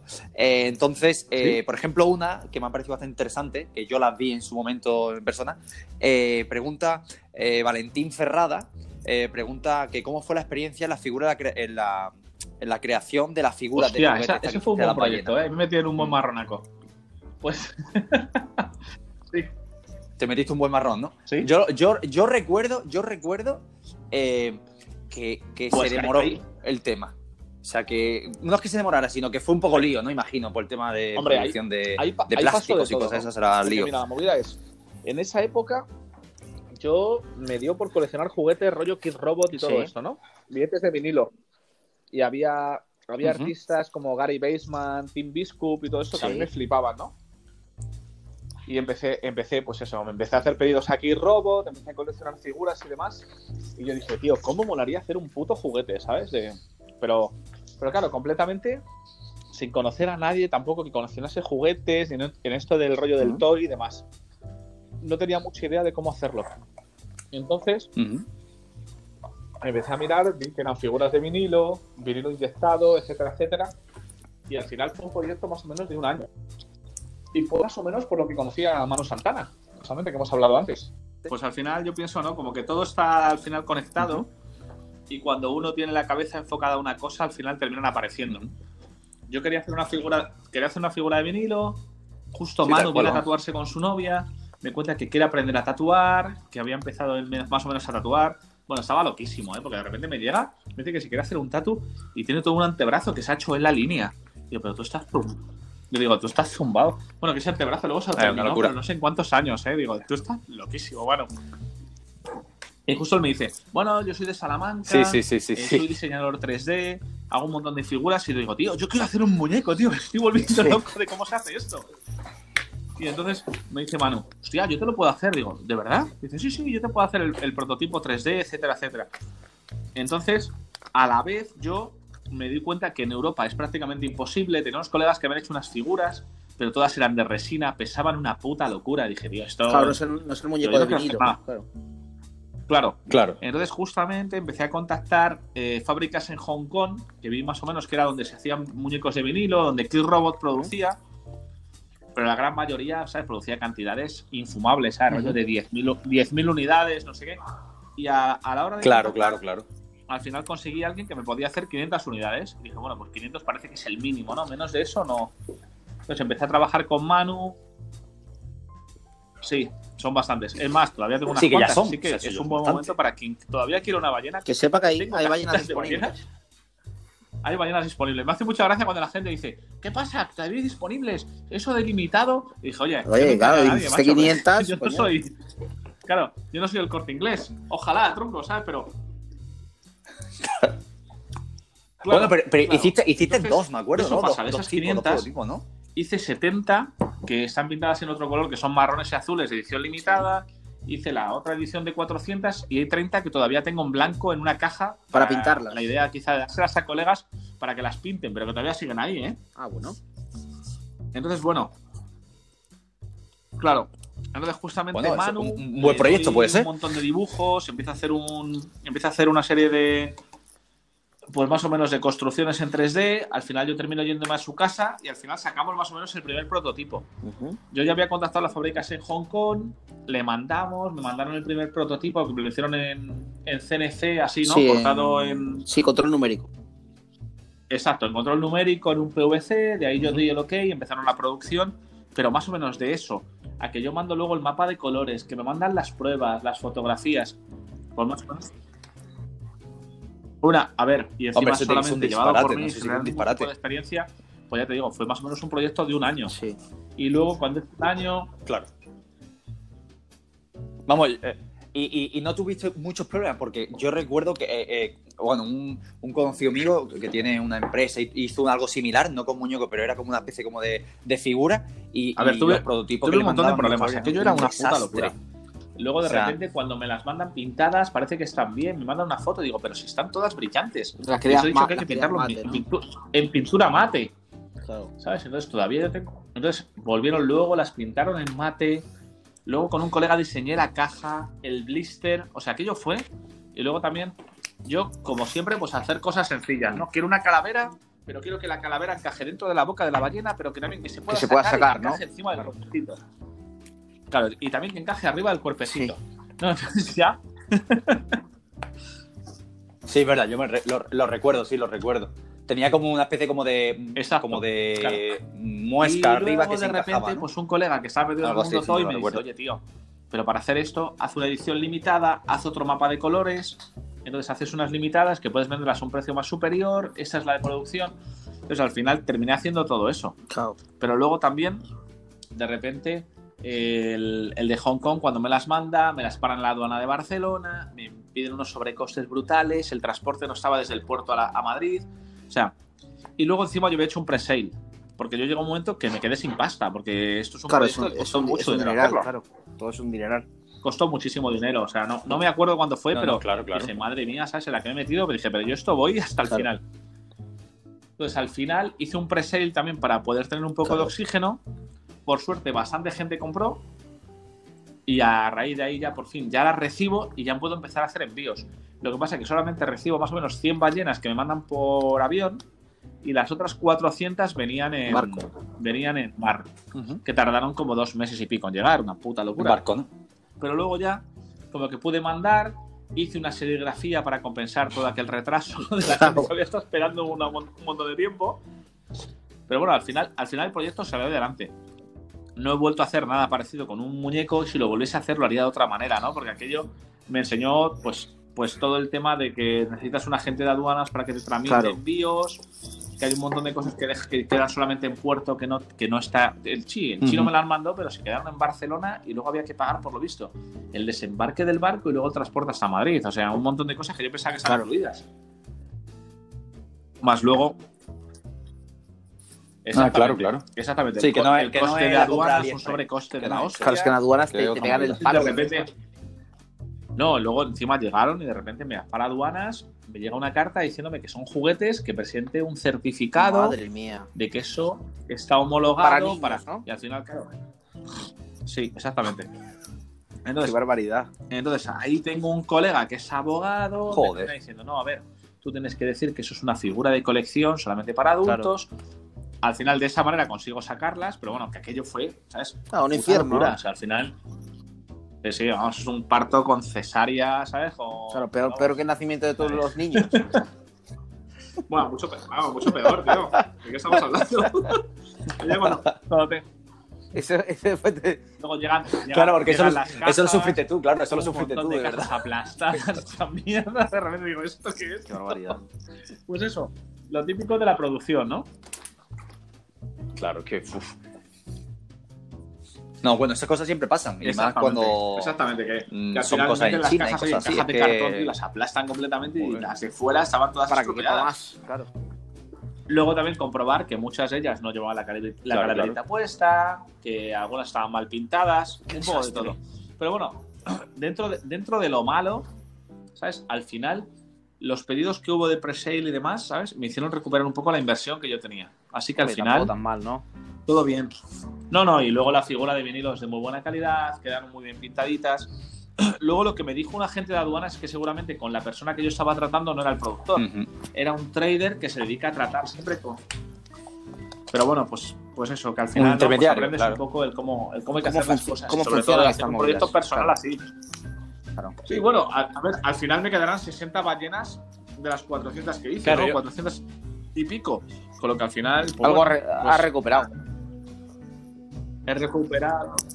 Bueno, la gente ani- animamos, Sí, sí, sí. animamos a la gente que todavía Y, y bueno, todavía y, quedan y al final eso, y al final yo sigo viendo mi ballena y estoy contentísimo, ¿no? La tengo todos mis muñequitos de vinilo y es una maravilla. Vale. Ahora, ahora tengo unos colegas aquí en Madrid que están haciendo muñequitos, no están haciendo vinilo, Pues- están haciendo resina y demás, pero estoy pensando en animarme y en hacer una figura nueva, porque tengo un montón de dibujos y cosas, y a lo mejor hacer algo más Sí, limitado. igual puedes hacer una. Exactamente. Sí. Claro, al- algo Luego hay otra, pequeño, otra pregunta alguna cosa así, que nos pregunta Sí. Cristian Silva. Un saludo para él.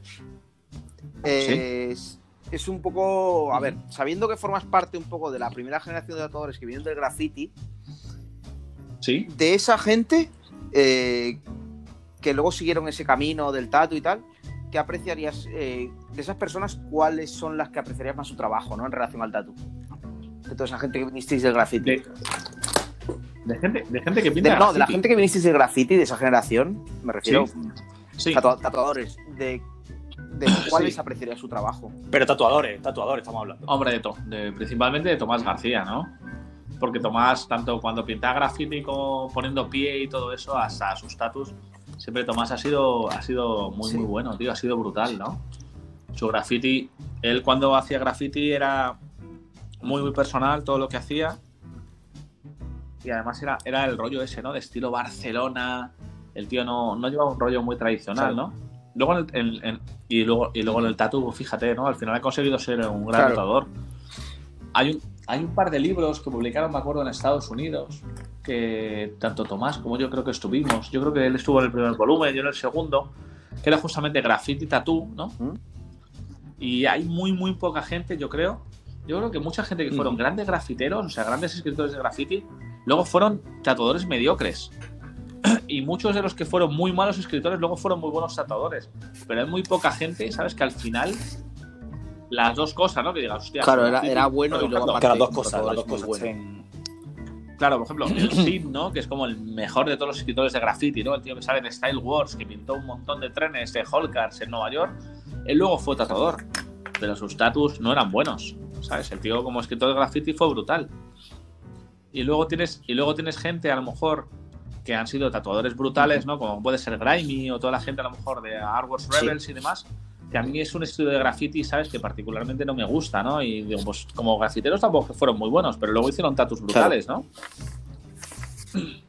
Porque, por ejemplo, to- to- Claro. Sí, luego, Sí, pero luego las también dos es, es un, cosas, la- es un la tema de gustos, ¿no? Porque hay cosas. mucha gente de Los Ángeles, a mí el lo estilo de Los Ángeles eso no sí. me gusta en graffiti, pero luego en tatuadores ves, por ejemplo, Norm, ¿no? Sí. que fue un tío que haciendo letras y todo era brutal, todo lo que hacía. A mí su graffiti particularmente no me gustaba mucho, pero los tatus que hacía en plan letter y todo eran impecables. Sí, no, no, el Norm era una locura. También, también, claro, era el Sí, rollo, sí. ¿no? De que hay muchas cosas que yo creo que funcionan en una pared y no sí, yo, yo funcionan creo que en yo creo que es un ¿no? O al poco eso. contrario. Al contrario también. Sí. Claro, entonces es- si lo que tú haces en graffiti funciona en un medio, ese lenguaje hay que convertirlo para que funcione en un, en un cuerpo, ¿no? Para que Claro, funcione pero al en final es saber, es saber convertirlo también. Exactamente. Si quieres hacerlo de la misma manera, ese lenguaje, para, en, en mi opinión, no funciona. Por eso yo lo que pinto en graffiti no tiene nada que ver con lo que, al final con yo lo creo que que pasa un poco en todos los campos. Claro. Es como la gente que viene del diseño, del diseño, del Pasa, diseño gráfico o de otras cosas, pues que hay cosas. O de Claro. ilustración, hay cosas que en una ilustración funcionan muy bien y luego en el tatu no funcionan bien. Yo, perso- Claro. yo personalmente Sí, no sé nada de graffiti porque nunca he pintado graffiti, pero es, pero Claro, sí no que es verdad funciona, que claro. hay gente que, coño, que como grafiteros dices, hostia, que guapa esto que hace tal, y luego en el tatu igual no. Y viceversa. Claro, y viceversa. exactamente. ¿no? Sí, porque son lenguajes diferentes. Claro. El medio, ejemplo, ya, ya yo- del- de la base que el medio es distinto. Que no funciona igual la piel o no es tan legible una cosa como la otra. O hay cosas que igual no son Claro. legibles en la pared pero se ven bien, pero en la piel se ven como el culo. Claro. Claro. Yo, por ejemplo, yo, yo, que, yo que muchas veces hago cosas para diseño gráfico y demás, o hago camisetas, eh, a veces, pues eso, ¿no? De- pues lo que dices en un mico, ¿no? Que he hecho decoración para restaurantes, graffiti, tatu, eh, y también pinto, porque también, ¿sabes? Hago cosas más en plan pintura y demás. Claro. No es, no, es to- no es todo lo mismo, ¿no? Es que no es la misma imagen que yo tatúo, la que pinto, la que No, hay que ca- dibujo. hay- es y también no cambiar el chip, ¿no? En base a lo- a- al medio que estás trabajando. Claro, al final, al final es, es como, es Claro. como- es como, bueno, es verdad que unas cosas influyen Claro. en otras, ¿vale? Eso siempre. Pero al final el lenguaje, el lenguaje tiene que ser diferente, ¿no? Y la estética tiene que ser diferente porque no funciona Claro. de igual manera. Claro, claro. Al final es un poco eso. Totalmente de acuerdo. ¿Tienes alguna pregunta más, José?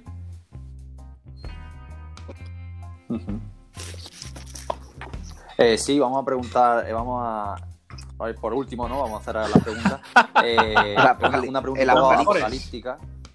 Que, sí, eh, nos, pre- nos pregunta eh, Seba Vine, eh, nos pregunta eh, crisis, eh, o sea, crisis sobre si vamos a poder tatuar toda la vida o si, til- o si tal vez mañana el mundo se vuelve loco y chao. Me gusta, a mí me encanta cómo está está formulada, la verdad. Eh, eh, o sea, me parece, Es me una- parece- es una- me parece- es una buena me parece pregunta. buenísima. O sea, el eh, chao claro, me claro. encantado. El chau. o sea, el chau y es chau, sobre todo eso, ver, ¿eh? Y, o sea. Bueno, yo antes, antes de todo, mi pequeña, mi pequeña introducción es que, que primero eso, evidentemente, lo que vamos a decir no se sabe, ¿no? Lo que puede pasar. Al fin y al cabo, que, porque quién coño, quién, pero quién, claro, eh, el ejemplo claro es quién coño se imagina Sí, el puto coronavirus. Por supuesto. ¿Quién coño no me imagina esa mierda? Salud te digo, que ha sido un disparate. Entonces, claro, si vuelve a pasar algo así, pues en mi opinión, estaremos en cierto modo un poco más preparados, pero si pasa algo más gordo, yo personalmente creo que ya muchos negocios, mm, entre comillas, no secundarios, no, obliga no, no importantes como el tatu, No, yo creo que vamos, yo creo, pues yo creo que se, se de cerrarán y se empezará la gente por de privados y si cosas de estas. ¿Realmente crees que vas a poder tatuar toda tu vida? Y eso me gustaría que contestases. Bueno, a ver, o, o se va, mira, o se va toda muchas- la mierda. en pues, de, también. Yo qué sé, no sé. Puede pasar cualquier cosa y tal. Eso, esta, esta pregunta, además, es, es como una pregunta muy recurrente, ¿no? De gente que viene aquí a veces a trabajar de invitados Sí. o colegas, ¿no? Hace poco con el V, por ejemplo, ¿no? Que es un colega de Sí. Barcelona que suele venir a trabajar a Madrid o con el Leonca. Toda la gente, ¿no? Es como, bueno, es que todo está cambiando, pero bueno, lo de, lo de está cambiando, yo llevo 20 años tatuando y está cambiando desde el principio. O sea, lo que pasa es verdad, al principio que si era el fotolog, que si no sé qué, Claro, que si a la gente le gustan los tatus de trap, Sí, que si la peña tatúa en su casa, que si ahora es el Instagram, que si antes era el Facebook, claro. que si ahora tatúa cualquiera, que si ahora hay gente fuera del mundo del tatu que tiene 15.000 seguidores, o sea, 150.000 seguidores, hace tatus en, en, una, en una galería. A ver, todos, todos un poco así. Yo lo que, mi opinión personal Sí. de esto, que no para nada, para nada pienso que sea ¿no? la verdad. No, es la que, la que queremos saber, claro. al final, al final, al final yo lo que pienso es, el tatuaje en cierta manera, ¿vale? Eh, está sufriendo un proceso de democratización o de profesionalización parecido a lo que ha sufrido cualquier otro tipo de, de actividad, ¿no? Entonces, queramos o no queramos, o al final digamos, somos un gremio diferente, etcétera, etcétera, todo eso tiende a profesionalizarse de tal manera que al final seguramente habrá estudios, habrá una carrera, habrá gente que forme en esto, y al final terminará siendo una profesión sobresaturada como sí, todas como las demás. albañil o seremos Yo como. Claro, por ejemplo, yo cuando, yo cuando pintaba graffiti, la gran mayoría de mis colegas, todos eran diseñadores gráficos, ¿no? Y el rollo de hacer, de hacer, era, ¿de qué me voy a ganar yo la vida si soy grafitero, ¿no? O si me gusta dibujar o si Sí. me gusta pintar. De pintor, muy pocos tenían los cojones de decir, yo me voy a ganar la vida de pintor porque ahora me va a morir de Claro. hambre. Entonces, la gran mayoría de peña decía, bueno, pues yo hago logos, Claro. ¿vale? O hago páginas web. ¿Qué pasa? Llegó un momento que la saturación de los diseñadores. Levantamos una piedra y Ujú, salió un claro. diseñador gráfico. Ahora está pasando parecido a que hay muchísimos tatuadores, ¿no? Sí. Llegará un momento Claro. en que toda la gente que está tatuando en casa, etcétera, etcétera, se necesitará un tipo de regulación. Pero no es un tipo de regulación, al final se, nece- se necesitará un tipo de titulación, etcétera, etcétera. Entonces, al final, claro, entonces al final Eh, Claro, lo que está Esto va a pasando ser muy Andalucía, parecido a- está pasando esto ahora mismo. Esto es un tema casi como de evolución y de que solamente los fuertes sobrevivirán, ¿no? casi, casi. Yo pienso que es un poco Claro. eso. Por supuesto que la gente se va a seguir tatuando, que va a seguir gente sí, que sí. va a querer tatuajes. Da igual que legalicen el azul, el verde O- o, sí, claro. el amarillo.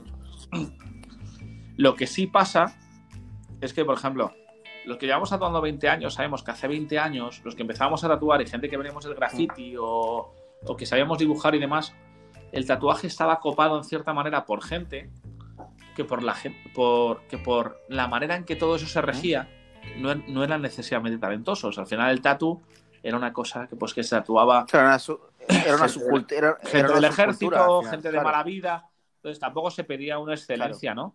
Luego ya cuando gente que dice, hostia, me puedo ganar la vida de esto y puedo hacerlo bien. Ahora, ¿qué pasa? Que cualquier chaval que estudia en una, estudia- en una escuela de arte o bellas artes ve que el tatuaje es una Claro, es salida una- es una posible a lo que él puede hacer. Porque cualquier otra cosa es el ser un pobrecillo y Sí, morirse de hambre. sí. ¿Qué pasa? Hay muchísima gente volcada en eso.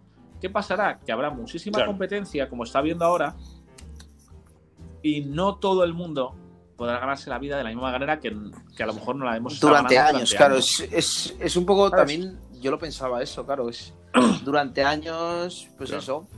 eh, había, había una bonanza y supongo que igual llega un punto que no, ¿no? Había una onza, había muchísima gente, porque había muchísima gente que requería hacerse un tatuaje y no mucha gente que Claro. pudiese realizarlo. Ahora, ahora, ahora se invierte. Hay muchísima gente que puede hacer tatuajes Claro. y aunque hay muchísima más gente que se quiere tatuar, pero llega un momento en Ujú, que se invierte. ¿no? Que por, por matemática, ¿no? Al final se puede decir, sí, pero es que hay miles de tatuadores en España. Claro, pues, eh, es, Entonces, es al la, final- es la cuestión. Y antes, clalo, había gente que demandaba un tatuaje Miles, que no sí, todo sí, sí. podía hacer. Y gente, Y y ahora yo creo que gente- pasa lo contrario. Es que hay mucha gente que se quiere tatuar y también hay gente que no debería tatuar. Esa- exactamente. Exactamente. Pero bueno, mira, antes alguien se quería hacer un tatuaje. Sí. y no Claro, había claro, referencias en internet, etcétera, etcétera. Iba a un estudio, miraba un catálogo y decía, oye, me quiero hacer esto. Y se lo hacía. Ahora la gente ya hay muchísima información. La gente selecciona con quién se quiere tatuar, qué estudio se quiere tatuar. Hay una sobreinformación Claro, donde más o menos la gente ya tiene, un, tiene una idea de qué estilo le gusta, qué estilo no Claro, le qué es gusta. lo que quiere y. Bus- busca un tatuador. Entonces, lo que digo yo de democratización en cierto sentido, ¿no? Es como que está muchísimo más abierto a la gente Claro. normal. Ahora cualquiera se puede hacer un tatuaje y ya ni su padre le va a, le va a echar de casa, claro. ¿no? y, y- y, pues bueno, pues al final No, cualquiera se puede hacer un tatu sin tener problemas. A ver, yo me acuerdo cuando dije a mi padre que yo quería hacer tatuajes, aquello era como un drama en mi casa hace 20 años. ¿sabes? ¿Qué, qué, qué dices tú? Claro. Hacer tatuajes. Claro. No, pero, o sea, hijo, que estás en la universidad y me estás Claro. diciendo que Estás drogadicto, estás drogadicto, Estaba Claro, filo- yo estaba mientras- filo- yo mientras Y tú mientras, y tú mientras, y tú mientras filosofeando, Que ¿eh? Si tú estás en la universidad, pero ¿qué co- ¿para qué estudias filosofía? Digo, para mí. Si yo no quiero ser profesor, yo no quiero arruinar la vida a nadie. Entonces, aquello más o menos era eso. Entonces, ¿qué pasa? Ahora es verdad que muchísima gente quiere tatuar, el acceso, el acceso a la información es muchísimo mayor, entonces cada vez va a haber mayor competencia. Yo, Más fácil, claro. Sí, sí, verdad. ¿eh? Y aparte te lo dicen, te lo dicen normal, o sea, es lo que tú dices, ¿no? Que, que ven como una salida. Ah, A mí ya me han dicho muchísimos clientes, Claro. ¿no? Es que, es que me gustaría ser tatuador. ¿Así me has dicho? Eh, Estaban estudiando Bellas Artes, Bellas Artes o lo que sea. No, es que estoy eh, a ver si tal, me compro alguna Como- cosa. como cualquier otra. Y, y soy Entonces, tatuador. O sea, una profesión aquí, ya como hay una cualquier academia, otra al nivel. Hay una academia en Madrid Al nivel de cualquier que otra. hay mogollón de peña muy buenos haciendo cómics, etcétera, etcétera, donde también se da una formación de tatuajes. Claro. Y es rollo de ser tatuador. Lo que pasa que todavía Claro. la gente que está tatuando, la gente que está enseñando, son gente que no se pueden ganar la vida tatuando. ese- ese es, decir, el. a ningún ese es tatuador. ese es a lo que voy yo también. Eh, yo no lo sé quién. qué Claro. Me va a meter una cosa un poco en terreno de once varas. en Camisa, camisa de once Sí. varas, como quien dice. Pero, pero es verdad, una persona que es buen tatuador. Eh, Venga, échale dos cojones, yo échale dos clases Mauricio. tatuaje. No, claro. Todavía No, no, no, no, no conozco a nadie. Eh, ese- yo, yo pero sé que también, es- también es un poco el tema moral, porque, por ejemplo, yo te- Exactamente. te voy a poner yo un ejemplo. No, pero, pero mira, te voy a poner un ejemplo, un ejemplo personal que, que pienso yo que, que es lo correcto. Mira, No, a mí Dios en mío. momento sí. eh, Qué eh, desastre. me, me propusieron dar los cursos a mí de higiénico sanitario. Me dijeron, oye, ¿tú quieres dar? Entonces, ¿qué pasa? Dije, entonces dije yo, dije yo, yo no lo voy a dar. Pero a ver, yo porque la gente mucha gente sabe que Sí. yo soy san- sanitario, aparte de, de que- de que ahora tatúo, pero antes en su momento era sanitario. Entonces, eh, me lo propusieron. Y yo en su Claro. momento me escandalicé. Dije, no, no, no, yo paso de esto. Yo no voy a formar nada más gente ni nada. Pero yo me pongo a pensarlo ahora y digo, tío, le están dando los cursos Claro. gente sin ningún tipo de idea, sin ningún tipo de orientación, ninguna que salen top, eh, lo- eh, sin ningún tipo de orientación, cuando debe- eh, la gente que debería enseñar son gente que debería, de verdad saben. O sea, eh, eh, que es verdad que, bueno, al final, pero claro, esa Y se gente- se acabó, tú- mira, Pues desde- tú pagas desde y se, acabó. O sea, da Desde igual. que yo empecé a tatuar, ya había aquí gente, O sea, ¿no? paga había y- gente en plan alquimia, etcétera, Sí. etcétera, donde se daban cursos de tatuador. ¿Sabías que los que estaban allí enseñando a tatuar no sabían ni tatuar? Claro, claro. Encima era una tomadura de Claro, pelo. eso, era- esa- esa es a lo que voy, eso. sí. Claro, era, era paga mil euros y en una semana te enseñamos dibujo, técnica de tatuaje, de máquinas, calibrados. Claro, ¿y quién es, a y ver, quién es el, y claro, quién es el que ridículo. enseña eso? Sí, sí, El que enseña es justamente un tatuador mediocre, mediocre que no se puede ganar la Claro, vida tatuando. Es esa es la historia. Esa es la historia. Claro, al, al final es. Pero ya, por ejemplo, en Claro. la academia esta que hay aquí Claro, en Madrid, claro. que se supone que da cursos de ilustración, etcétera, etcétera, resulta que yo he visto peña que no tatúan del todo mal y son los que están enseñando. Al final, al final esto va a llegar a un, un momento de saturación tan sumamente grande que va a haber gente que va a decir, bueno, pues si no me puedo ganar la vida tatuando, enseño a a peña a peña. tatuar, Claro. aunque no sea lo que yo quiera hacer. Claro. Claro, pero, pero, pero lo que estamos, es lo que estamos hablando un poco, que es- los que deberían enseñar Sí. en su momento tienen que, tendría- deberían ser realmente Sí. profesionales, porque eh, a lo mejor los propios alumnos que están dando ese curso, si ven que el profesor es un máquina, Lo que pasa, pues bueno, por lo lo mejor que pasa es que profesor que, es un todavía, dice, todavía tío, esto no el es esto no del es pa' ti". tatuaje, lo que Y- y decimos, les ¿no? y además, queramos o no, pues viene regido un poco por Estados Claro. Unidos, porque al final es como la referencia grande de todos, es para decir que se jodan todas las tatu escuelas, etcétera, etcétera, eso es una movida underground, Claro. eh, que nadie coja aprendices, está habiendo una sobresaturación del mercado, pero eso, es, eso en mi opinión es imparable. Yo creo que, yo Claro. creo que total- totalmente es imparable. Ya pasó, ya pasó hace, hace un tiempo. es hace imparable, tiempo- igualmente, No, igualmente claro, que hace 20 completamente. años era imparable que gente fuera del mundo de los moteros, etcétera, etcétera, abriese tiendas, ¿sabes? Y que ya no fuese algo que solamente Sí, controlase, controlarse ¿no? El mundo los de los clubs clubs y de demás. motos y demás. Claro, porque al final, al final antes era un Claro. poco eso, pues al final eso es un poco imparable, pero claro. ¿quién tiene cojones, no? De abrir la, la manzana y decir, ah, pues yo me pongo a enseñar a gente, a formarles, etcétera, etcétera. Pero es verdad que todo eso en cierta manera evitaría que haya gente ilegal tatuando en Claro. su casa. Pues sí, claro. Claro, yo cuando me viene aquí la inspectora de sanidad al estudio y me vuelve loco, pero loco con las inspecciones, enséñame esto, la fecha, el no sé qué, el no sé cuántos, al final le digo, pero vamos a ver señora, si aquí tenemos todo en regla y usted, y, y aquí hay gente que tatúa en su casa, encima, encima de tirando un tío encima un colchón de su habitación Claro, claro, claro. con, con un tubo desechable y, y fumando, tío, ¿sabes? En una habitación de gotelé. Y fumando. Y fumando. Y usted me está volviendo aquí completamente loca. Loco. Entonces, al final, ¿qué pasa? Pues que en todas las profesiones hay un colegio profesional que evita ese tipo de competencia ilegal, porque claro, nadie se le ocurre en el trastero de su casa Una, ponerse una clínica dental a uno, o, claro, o pincharlo, claro, o ponerse claro un dentista, ¿sabes? En un piso ilegal. Alguno habrá, ¿no? Pero al final el colegio lo demanda y, la peña se, se mete allí. eh, Con el tatu a ver, no pasa a, a eso. saber que- claro, entonces la movida es a saber al final quién va a llevar el colegio. Claro. Esa es la historia. Exactamente. Y luego también que dentro de nuestro propio gremio, todos conocemos a gente que trabaja de manera privada, que son grandes profesionales y muy buenos tratadores, y encima todos les respetamos, ¿sabes?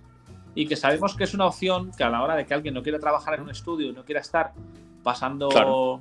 todo este tipo de movidas legales y demás, pues al final trabaja en privado y dice, mira, tío, yo hago los tatus en un estudio privado que tengo, Sí, que de puta madre, claro. que al final todos sabemos que lo hacen en unas, en unas condiciones de higiene Claro. brutales, porque es profesional y lo hace bien. Entonces, todavía no queda, queda Sí, esa sí, barrera claro, para decir, no, mira, esto hay que hacerlo de esta manera y es la única manera de hacerlo. Lo cual. Bueno, ya pasó lo, lo de la status cool que comentabas, que Freddy Corbin, ese tema que pasó, que Claro. una- frenaron un tema de una status cool que iban a abrir en Oakland o no sé qué. En Estados Unidos se, frena, se frenan Claro. todas, porque además allí tienen un rollo de que el mundo del tatu está Claro, muy, muy claro. unido. Bueno, fíjate, cada vez que pasa algo a algún tatuador que tiene un accidente, hay Claro, claro, brutales de dinero. Allí, allí es verdad que están mucho, mucho más organizados de lo que estamos nosotros. Pero, pero, aquí, no- ¿qué pasa? Ha habido al final eh, no lo van a poder frenar ni Estados Unidos ni ningún lado. Porque esa fue. muy- eh, Yo creo que Yo fue muy, muy sonada esa de Freddy Corbin y tal, pero yo creo que. Ya está, es que es, un- es una cosa que no se va a poder frenar. Por mucho que queramos o por más que tal, ya Es- está. Es, es, es muy, muy complicado evitar Claro. eso, ¿eh?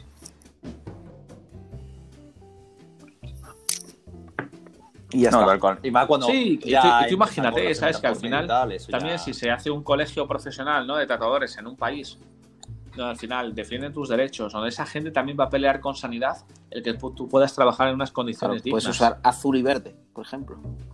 Porque, claro, es azul, azul y verde, Claro, claro. o homologación de colores Claro, europeos, claro, claro. o un montón de cosas para las que aquí en España nos meten el dedo en el culo, que al final, claro, yo he hablado con un abogado y me dice, es que no tiene ninguna lógica que haya colores que sean legales en Europa Claro, y que legal- legales, legales con en ellos. Francia o. Eso, eso va en contra de la ley anticompetencia de Europa. Eso es un monopolio que está haciendo aquí en España. Y dice, sí, pero ¿qué hago? Y dice, bueno, pues al final alguien que se gaste el dinero, agua, tío. que denuncie. Y al final nosotros tenemos que trabajar en unas condiciones donde sabes que tienes unos colores homologados en España, alguien que paga una tasa y que esos colores no valen Claro, para es no una puta nada. locura. Claro. Entonces, ¿qué pasa? Si, si realmente No, no, pero ¿qué pero no, pasa? no vale Que para tiene que tatuar. haber una asociación suficientemente fuerte, fuerte o un colegio profesional que defendiese eso. Porque, por ejemplo, el colegio de arquitectos, el colegio de abogados o lo que sea, cuando viene cualquier tipo de inspección, dice, no, no, oiga, esto lo hacemos de esta manera. Hay profesionales que dicen, eso se hace Claro. así. O sea, no vengan a decirme cómo tengo que hacerlo. El problema es que aquí es sanidad, por ejemplo, la que rige la manera en la que tenemos que trabajar y nos exigen cosas que a veces nosotros consideramos Son que son totalmente, absurdas. total- ¿no? totalmente absurdas, además. Son absurdas. ¿Sabes? Para decir, ¿cómo yo? ¿Cómo yo no puedo? No, son absurdas, claro. Claro. No, no, no. Por ejemplo, nos ¿cómo meten, nos meten en saco ahí me de puede tocar la boca con unos no guantes? claro. de látex normales y corrientes y yo me tengo que poner unos guantes Claro, estériles claro, para hacer un tatuaje a un señor en piel. Y el dentista me puede meter a mí el dedo hasta la garganta. O sea, es decir, vamos a ver. O sea, es que Bueno, entonces se podría, ento- entonces se podría decir que. Sí, eh, pero yo ya, yo- ahora yo ya- ahí, yo ya pues, con los años que tengo, que además mañana hago 44, mañana mi Joder, felicidades de adelantadas. Muchas gracias. Yo voy a menos, yo no voy a más, tío. Felicidades, Ya- felicidades, ¿eh? Yo voy a menos, yo he perdido 27 kilos, tío. Hago, hago 45 minutos de comba al día. Qué buena la comba, ¿eh? Qué buena la comba. Estaba pensando, digo, no hago nada. Igual, mira, la la- comba, tío. Igual Claro, la gente dice, la comba, digo, la comba, tío. Con la comba. La, com- la, com- la comba, mi mejor Hombre. amiga, tío. Yo también tengo. Sí. Claro. Yo voy a hacer comba ahora, y tío. no me cabe la o sea que- rollito la salchicha peleona, ¿has visto la? De verdad, Sí. tengo que, tengo que perder eh, por lo menos 5 kilos en, en muy poco tiempo. Pues te digo, tío, de Caznón, una comba de esas de aluminio ultra rápida. Empieza a hacer 5 minutitos, subes a 15. Yo, yo he llegado a hacer hasta hora y media. Joder, qué maravilla. Y, lo- y los niños, papá, papá, papá. Luego, me se desmayó, luego se es desmayó. Me levanto, me levanto palmado por la mañana. Joder, parece la hostia. para, para. Es increíble, tío.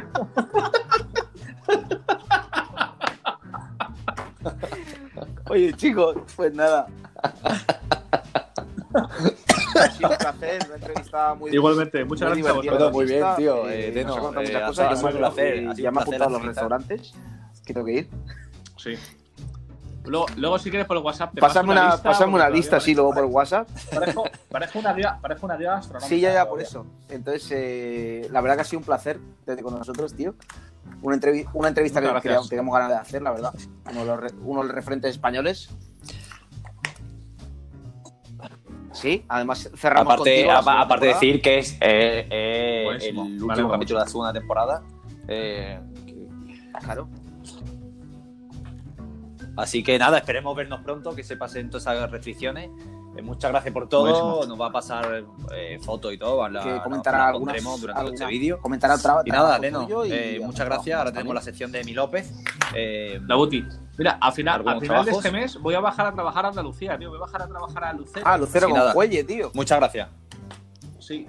Voy a bajar unos días ahí con Juelle, 21, 22 y 23 Pues de abril. a Málaga si quieres. Y también yo creo que voy a ir ahí para, para Jerez a hacer unos status y todo, también ahí a, a Escolopeta. vente.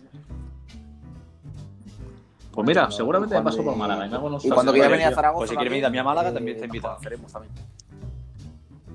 Pues sí, Muchísimas gracias. tú me avisas. Sí, Buenísimo. Bueno, además, en Zaragoza he ido, he ido ahí siempre Vamos- con vamos Helga y con. Robert, tío, la verdad, y la verdad que... Así que nada. Con un par de Pues nada, sí, Zaragoza es peligroso. Pues la siguiente vez que venga nos, nos juntamos y te llevo a algún restaurante también. Hostia, buenísimo. Me la apunto, me la apunto. Oye, muchi- muchísimas gracias, un abrazo. Gracias a vosotros. Pues Un sí. placer muy grande. Buenas noches. Pues Deno, un abrazo muy grande.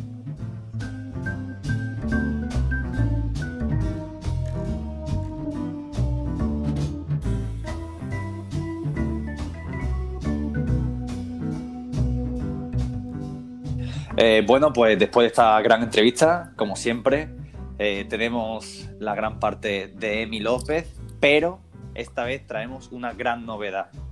Eh, una novedad sexual, una novedad que eh, empieza con nosotros un o sea, habitual colaborador, pero aparte Gran amigo. nuestro Gran bueno, amigo, gran amigo. o sea, sí, mi mejor mi mejor amigo de Zaragoza, hay que Sí, decir. claro que sí. Entonces, bueno, damos, damos, damos la bienvenida a Juan, Juan L, Juan García, Juan, Juan Juan Unión, Juan Hola, Unión, hola, Juan hola, Barcelona. Juan ¿qué Electric tal? ¿Cómo estáis, chavales? Hola, ¿qué tal? ¿Cómo estamos? Hola, ¿qué tal? Soy ¿Qué tal Emi, yo trabajo. ¿Qué tal? ¿Qué tal? Bueno, Que Sí.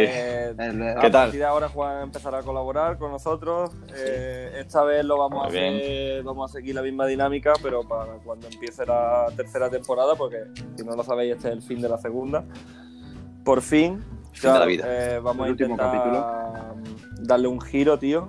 Un girito, Siempre, tío. a siempre. O sea, se puede decir, se, se podría decir, se podría decir que para la tercera temporada se vienen Sí, cositas. se vienen cositas. se vienen cositas, la verdad que, la Sí, verdad que se vienen cositas cositas. pronto. Correcto, se vienen cosas, tío. Muy Bueno. bien, muy bien. Bueno, pues eh, Yo quería agradecer, yo quería agradeceros también la oportunidad. Hombre, por favor, Juan. Como oyente, favor, Juan, por como favor, oyente favor, y Juan. colaborador, colaborador habitu- no habitual, sino No se merecen. Juan, no se merecen, Juan. Eh, bueno, no, yo me siento que, a ver, aportar un poco mi granito de arena a esto para mí. Pa- para nosotros es- es un- es un honor ¿no? que Y- estés A nosotros nos hace mucha ilusión, Juan, tío, No que sé. participes, tío. No, y a mí, a también, porque yo este proyecto siempre lo he visto como muy valioso, ¿sabes?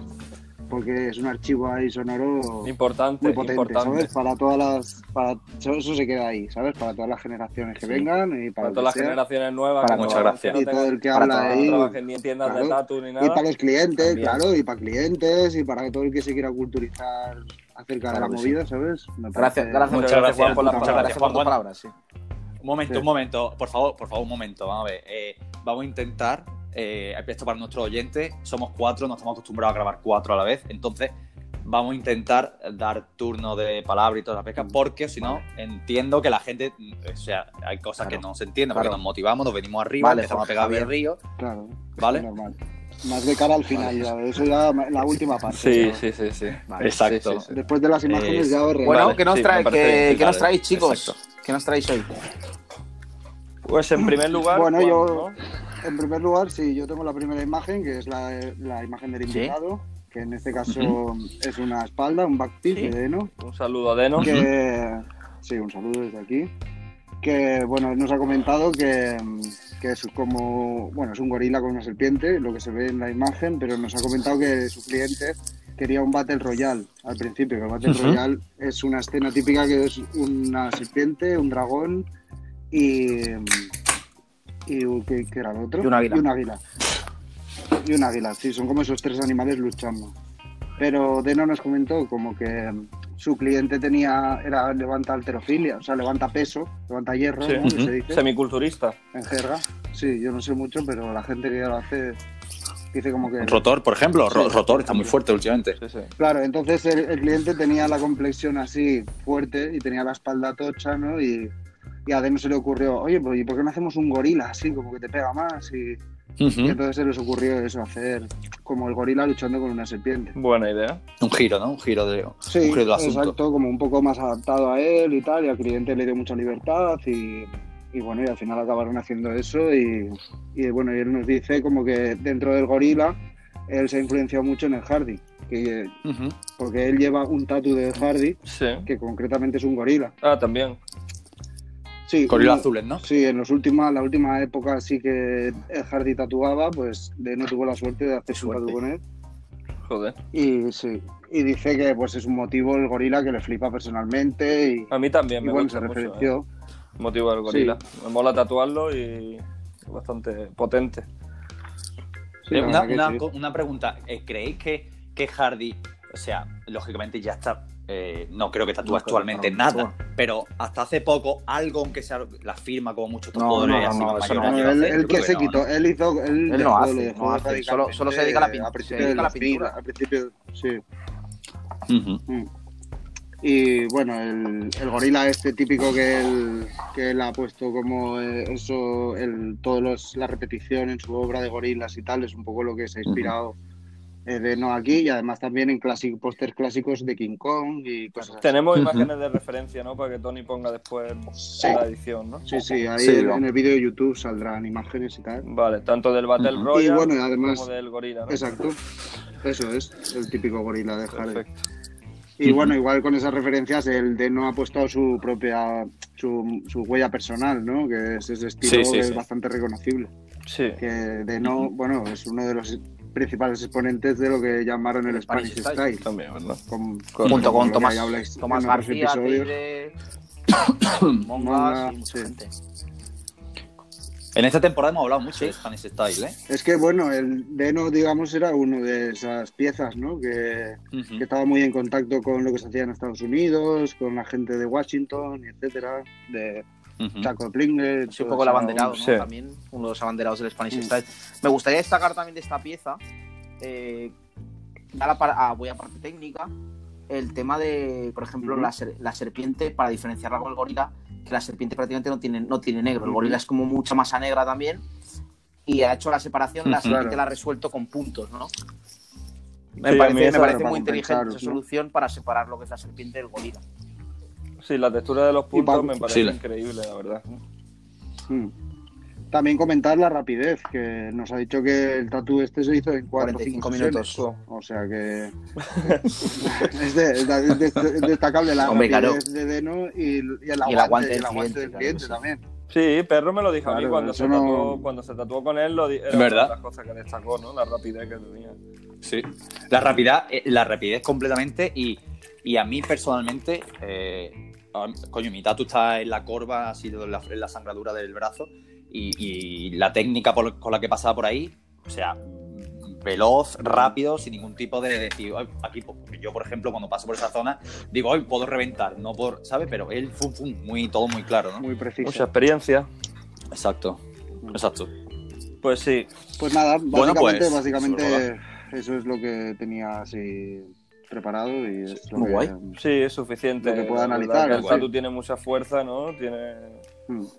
Me mola también Y, que, bueno, me y mola eso, también y el que sea un estilo. sin fondo, que no le hace falta tampoco, ¿no? No, Sí, claro, eso es tradicional y yo así lo veo bastante limpio. Sí. Enhorabuena. También, eso igual eh, que no tenga fondo es uno de los motivos también que, que solo fueran cuatro Claro. o cinco sesiones. Claro, claro. Que si le metes fondo ya a todo eso, igual se va a Es un poco 17. Totalmente. Sí, Claro. se va una, no se va una tantas, no tantas porque Se va unas cuantas. Pero vaya. Pues sí, pues yo creo que por ahí acabamos con esto y empezamos con el segundo, ¿no? Si os parece. Venga. claro que sí. Ok. Sí, claro. Pues venga, voy yo. El segundo es una pintura que hizo hace poco Andrea, más conocido, bueno, conocido en Instagram como Kel Draus. Sí. Es un chico de Nápoles, si no me equivoco. Sí, es de Nápoles. Sí. Y me cuenta, he estado hablando con él, estaba estuve hablando ayer con él, y me cuenta que descubrió hace poco las obras de Walton Ford, que yo no conozco, pero Mauricio me ha dicho que sí. Sí, bueno, sí. Walton Ford es eh, un pintor pues, contemporáneo, sigue en activo actualmente. Hace pinturas muy grandes, Walton Ford hace acuarelas gigantes, pues me refiero a acuarelas de metro y pico, dos metros, tres metros, cuatro metros, incluso cinco metros. Son todo acuarelas y Joder. están bastante inspirados en el trabajo de John James Audubon, que era un Sí. pintor naturalista. Y vamos, bueno, recomiendo a mucha gente, pues yo tengo un par de libros de Walton Ford, por ejemplo el Pancha Tantra, que es uno, lo recomiendo la verdad bastante. Es un, es un, sí, es, es- contemporáneo, es de ahora. es de- está está vivo. vivo. Y claro, imita un poco las pinturas naturalistas, pues siempre con fondos victorianos y demás. Pero claro, es como la un tigre de Sumatra, pues con un, con un ciervo, pues un poco. A mí me parece un flipe, la verdad. Las pinturas son muy, Pues muy, muy, impresionantes. Re- Le echaré un vistazo porque no. poner lo- alguna, alguna imagen. Sí, estaría también bien. para que la gente estaría vea. bien. Mm. Si Antonio puede buscar Sí, alguna imagen conseguiremos tal, alguna imagen y la pondremos un poco el trabajo de Walton Ford, porque es un- la verdad que es un flipe. Perfecto. Pues me cuenta también que pues, ahora mismo está inspirándose mucho en la obra de este hombre. Sí. Y que la idea del tigre alado también viene de Pinky Jung, de los flash Sí, el típicos flash de de, de Pinky Jung, ¿no? Que, sí, hemos claro. visto, que hemos visto mucho. La pintura está hecha con acrílico líquido y tinta sobre papel fab- fabiano, Fabriano. fabiano. Correcto. Dice que lo ha pintado todo pelito por pelito, así como súper detallado. Bueno, la vista está que, que es bastante... Hombre, tiene una, tiene una producción. Es chaval exagera- brutal. es no de exagerado. pintar. Así que, que Bueno, mi no compañero para, no Luis para. igual le ha comprado 10 originales ya. Es que es una, es una barbaridad, no para de comprar. O sea, en la tienda nosotros en la tienda tenemos un montón de originales de Quelldraus. Yo me cambié un original con él. Pues mira, Es un chico bastante, es un, Sí. chi- es un chaval bastante joven. Se llama Andrea, Andrea Dauria, si queréis echar Ujú. un, un vistazo a su trabajo también. Y la verdad que el tío con las pinturas es un flipe. Sí, a mí me gustaría No, no. destacar el agua, ¿no? El agua y la roca biomecánica. Aparte del tigre tiene mucho rollo. Todo está increíble, pero a mí el agua me mola muchísimo, tío.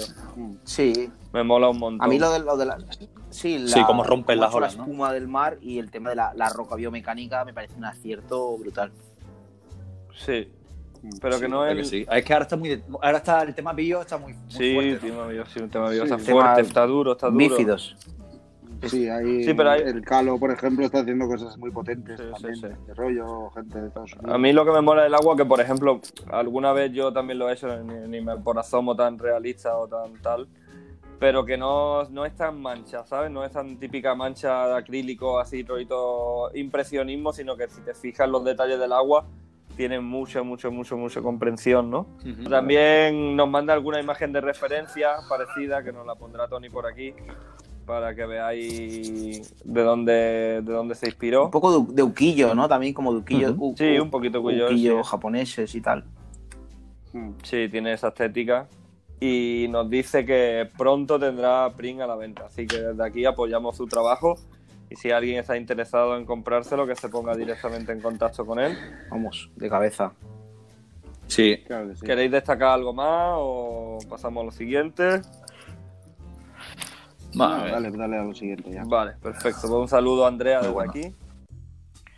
Eso. Y vamos con el siguiente. Vale, pues el siguiente es una pintura, bueno, una obra, porque no llega a ser pintura tampoco, de Jack Watts, que en Instagram es Tattoo from Your, Ujú. enemy, your, Your Enemies, que trabaja en San Bleu, en Londres.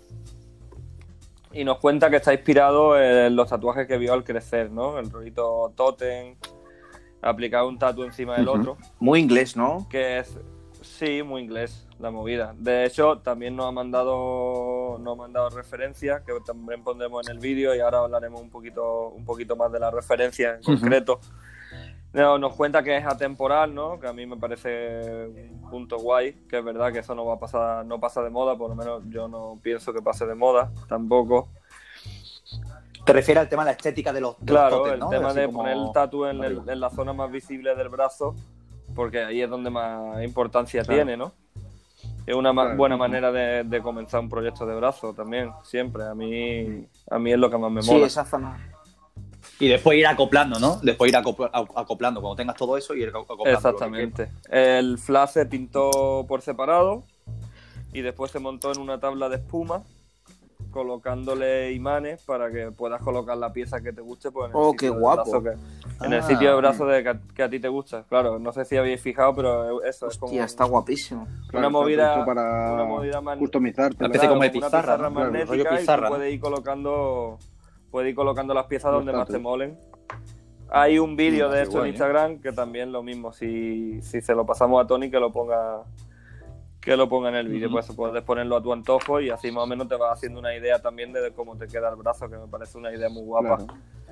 Es un poco como las muñecas. Sí, esas las muñecas que antiguas las- que sí, recortabas sí. los vestidos. Que, claro, que recortabas los vestidos y se lo ponías y le cambiabas. Ahora, ahora ha pintado, justamente hace un par de días, ha subido otro que son backpiece, como de espalda, el Ujú. mismo rollo. Ajá. También le podéis echar un ojo. Y Qué poco más, nos dice que es una forma de honrar el, su respeto por la historia del tatu, del tatu que él ha vivido, ¿no? En, en Inglaterra, supongo. Ujú. Sí. Y, mm, y aparte, la foto que nos manda, que esta es de la que queríamos hablar, que es de este hombre mayor, eh, están hechas en 1970 por Bob Madison en el noreste de Inglaterra. Que también estaría guay hacer hincapié también en la foto, ¿no? Esto, esto que se lleva ahora mucho de. Sí, sí, sí. Aparte del tótem, a mí lo que me mola mucho son las manos, que ahora también se lleva eso de hacer como varias piezas en las manos, más pequeñitas, Así ¿no? pequeñitas, Tanto en el cuello como las manos, Las que está volviendo eso. Las, típicas golondrinas de los pulgares, ¿no? Claro. Claro. En inglés. También, Bristol. Calaverita, incluso la, Mm, sí. la- lo de las cartas, ¿no? De los dedos, el love, todo, todo es muy, Ajá, claro. muy guay. Sí, es como, es como simétrico, ¿no? Tiene calavera, golondrina y como una mariposa, ¿no? Se ve que, que ¿no? En cada, en cada mano. Sí, no Sí, sé exactamente sí, si así. decirte, mariposa. Sí, parecen una Sí, son mariposas. El de la derecha, la sí, derecha sí, se entiende un poco Muy más. pequeña, sí, pero... Mm. Águila, daga con corazón, pantera, pantera. y- En el mismo brazo, pantera con pantera y daga, ¿no? Dos panteras. sí. Claro.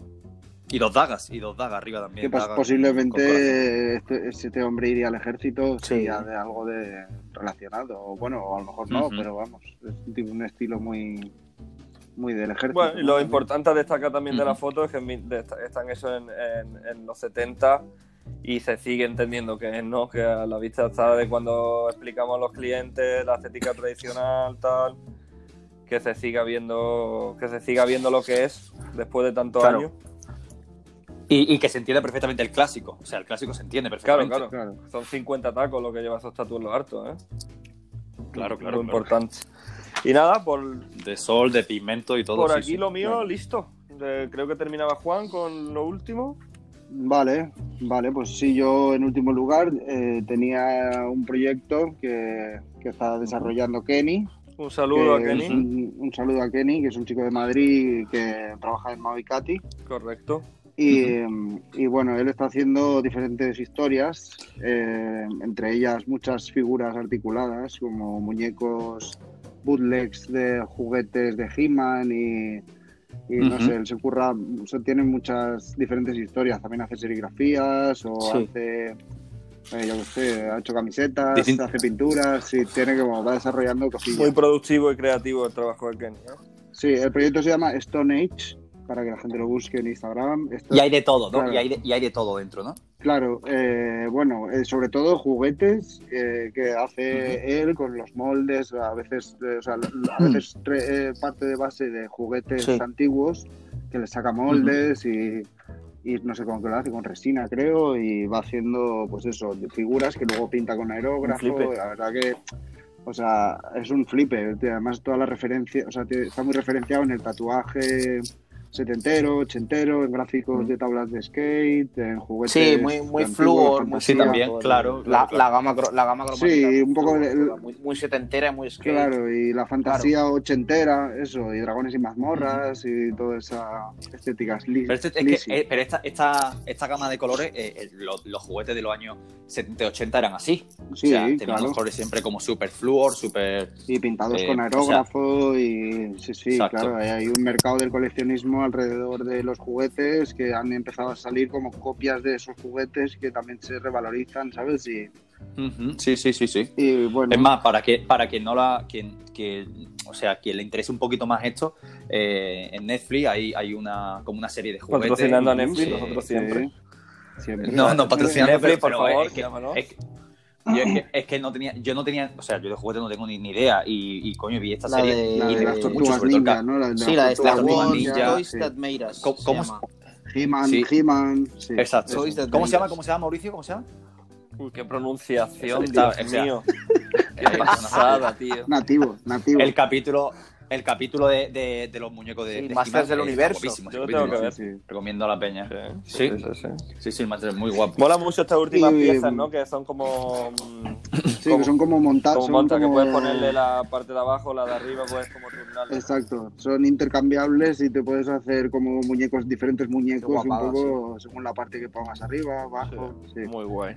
Pero esto tiene que tener, esto tiene que tener un montón de curro, eh, tío. Tiene mucho curro, claro. Todo lo ves, es una, de es curro una cosa y increíble. todo artesanal, Claro, más, ¿sabes? más A valor todavía. Entonces, mano, claro, como, ¿sabes? Es- claro, todo el proceso lo hace él y entonces, claro, son ediciones limitadas lo que hace y claro, y entonces es- son, son ediciones limitadas y es un objeto ya de colección. que Correcto. no vale barato, Claro, claro, pero- claro. pero- o sea, te lo puedes permitir, pero es un Sí, no es, Buen- no es algo eso masivo, es algo exclusivo exacto. y entonces tiene su Exacto, precio, solo para- obviamente. Claro. Exacto, exacto. Sí, Y, buenísima eh, la idea y, y sobre todo el tema de los, o sea, la fantasía, ¿no? Al fin y Mucha al cabo, ¿no? referencia. Claro, de- eso, de todo el estilo Sí. que él tiene a la hora de en el tatu y en su pintura, su flash y tal, como que mucha parte de lo que no hace en el tatu lo vuelca aquí, ¿no? Eh, a la hora de ilustrar y pensar en los juguetes y todo eso. Kenny curró, pues, no sé si me lo he inventado, Kenny curró en el Estri un tiempo. Sí, est- estuvo un año. Vale, sí, sí. Eh, se- estuvo, se mudó a Barcelona, estuvo aquí una temporada y luego se volvió a Madrid. Bien, bien. Sí, y bueno, y quería destacar también una figura que sacó inspirada en un gráfico de una tabla de, de Santa Cruz, del skater Jason Gis, Sí. que la, la tabla estaba dibujada por Jim Phillips. Sí, que sí. a mejor, pues, supongo que lo Sí, claro. la gente. Mítico. Jim Phillips, ilustrador de Santa Cruz, y, y bueno, eso hizo como el, el- la figura Claro, que sale en la tabla. pues, inspirándose él en el gráfico, reprodujo. O sea, claro, en él- 3D, digamos. exacto, el dibujo, de- el dibujo del gráfico Claro, lo y la, sacó en fi- y la figura, figura, digamos. yo creo que es como un He-Man, ¿no? Sí, algo así Sí, las partes, Las las partes del partes cuerpo yo creo que las va sacando de otros... parece un- una guapada, sí. Exacto. Y lo otro pues lo modela él y de ahí saca los moldes. y- Hablamos del Sí, sí. Neptuno, ¿no? Sí, el Neptuno este, sí, eso es. Mola un montón, tío. La elección de, Sí, la elección sí, de brutal. colores y la barba esa blan- tan blanca con el tal. Claro, Y la, y Claro, la claro, presentación. luego- ¿no? Claro, porque luego, es el, Verde luego hace el el- packaging. claro, porque él lo monta todo, claro, hace el plástico extrusionado del, ¿sabes? Del cartón, eh, cuenta normalmente para los cartones, cuenta con ilustradores. ¿Este ¿sabes? quién lo ha hecho, uno Juan? creo que... eh, este creo que lo hizo él. Ahora Vale. mismo, a ver. No, este es el gráfico de... Este es el gráfico de la tabla. Este es el original. concretamente. Sí, creo Sí, que este sí, es es el de Jim. Phillips. Sí. Pero luego tiene otros muñecos que, por ejemplo, en la trasera la, se la ha hecho Colo. Hay un Ah, sí, ya que sé en la cuál es, trasera el le Colo, Sí, sí, sí. ¿Y Rotor verdad. también hizo algo? Y Rotor hizo otro Correcto. también, Sí, sí. sí. Eh, en las partes traseras del cartón, digamos, ahí es- hay ilustraciones de, de otros artistas también. Entonces, Claro, eso está bien. también con otra gente. Sí. Claro, está muy guay que colabore con Peña. Y, Claro. y no sé si en, en esta última pieza, en este último muñeco, que no sé si es el caso, pero algo muy característico de, de los juguetes de esta época es que siempre el complemento muchas veces brillaban en la oscuridad. Sí, sí, sí. Y, y- y el, tridente, el tridente, no sé si llega, pero tiene esa Sí, estética. Sí, ¿no? Que brilla, claro, que es juega con el material Claro, a mí, ahí me- a mí como me ha para sí, un poco el material este que, que te comprabas un Power Ranger, yo me acuerdo de tío comprar el Power Ranger y venía con, con algún accesorio que sí que brillaba en la oscuridad, se cargaba con la luz, apagaba las luces y luego eso brillaba. Sí, Claro. Claro, claro. Mítico como las Exacto, sí. La- las la- estrellas sí, claro, el mismo te material, el plástico ese esa. bioluminiscente o alguna historia. blanquecino, sí. Sí, eso lo ha puesto también Perro en la habitación de Manuel, ¿no? Estrella en No, no, se lo he puesto. No, No, lo no, estrellas en no, el techo. la No puse se en lo su he habita- puesto. en su habitación. La- al final. Al final. No, al final. No, si la. la- Mauricio, apaga la luz de tu cuarto. Lo hay. Ahora un, po, un pollón hecho de estrella. Un pollón Sí, qué, qué elegante. Qué elegante, Y bueno, qué nada. elegante. Así Netflix no, Eso. así Netflix no, no va a hacer nosotros. No, no. Pues nada, chicos, oye, me parece muy bueno el, el material que habéis traído Pues hoy. eso, nada, eso. Quería sacar. eh, yo quería mandar un saludo a Kenny desde aquí y Saludo. nada, terminar ya con esto. Y, bien. y nada, y ahora ya pues lo que si queréis Ad- adelante, Mauricio. o- ¿De qué? Sí. No, no, que quería. Que adelante, que te- te- No, Vamos quería, con- destacar, quería, desta- quería destacar. En orden. Vale, Jorge. En orden, Javier, por favor. eh, quería destacar eso, el material tan guay que habéis traído hoy, la verdad. Muy- me parece siempre, Gracias, siempre muy potente, Mauricio, como, de, como de costumbre. Vamos a intentar Gracias, profesionalizar un poco Me ha gustado. la sección, tío. Me El- gusta mucho. Claro, vamos El a- tema sí, bueno, yo, yo por finalizar, por, por finalizar queremos comunicar y aparte de dar las gracias que nuestro eh, amigo eh, An- Anthony Navascal, no, Navascal. Antonio Navascal, pues el proyecto, el proyecto No, Antonio Bascal. Antonio, ¿no? Antonio Navascal. Antonio Navascal, Antonio Navascal. Entonces, Navasal, tío, Navasal. bueno, que simplemente que, que, de- de- que deja el proyecto por, por bueno, porque lo ocupa mucho tiempo y mucho lío y entonces nada agradecer públicamente, este Tony. con nosotros. Correcto. Muchas, Eh, mu- muchas gracias, Tony. Vale. Un abrazo, un abrazo. Muchas gracias, Tony. Tony. Gracias por. Eh, para mí se es- está centrando, está se muerto. está, Tony se está Eh, centrando en su carrera, en su carrera, en su carrera, en su carrera del tatu. Tony se ha aprendido. va Exacto, muy- que- está para que quien no va lo muy sepa, bien Tony es aprendiz encaminado. y se está centrando en su carrera del tatu y la verdad que si echáis un ojo a su trabajo, mm, la verdad que es increíble. Está haciendo... Tenéis que, tenéis que futuro- Y esto, y esto ocupa tiempo. Esto, esto ocupa tiempo, entonces, bueno, pues, pues ya está, que seguimos para adelante. Pero bueno, eh, van a ir cosas muy ¿Se vienen cositas? temporada. Vamos a Se seguir. vienen cositas Se vienen pronto. más cositas, sí. Se vienen cositas, eh, queremos, vamos a contar con gente nueva, proyectos nuevos vamos a traer, etcétera, etcétera. Sí. Eh, y así que nada, eh, ¿Queréis mandar queréis bien. algún saludo? Solo ¿Queréis mandar? todo bien.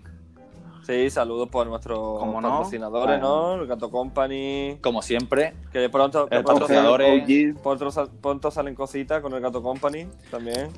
Es cierto, eh, salen, salen muchas cosas, salen muchas cosas, aparte, bueno, nuestros patrocinadores que son OG, Gato Company, Profesor Tattoo Magazine y Tiger Speed, cremas, ropa, material de tatu, todo Toda lo la que pesca, tío.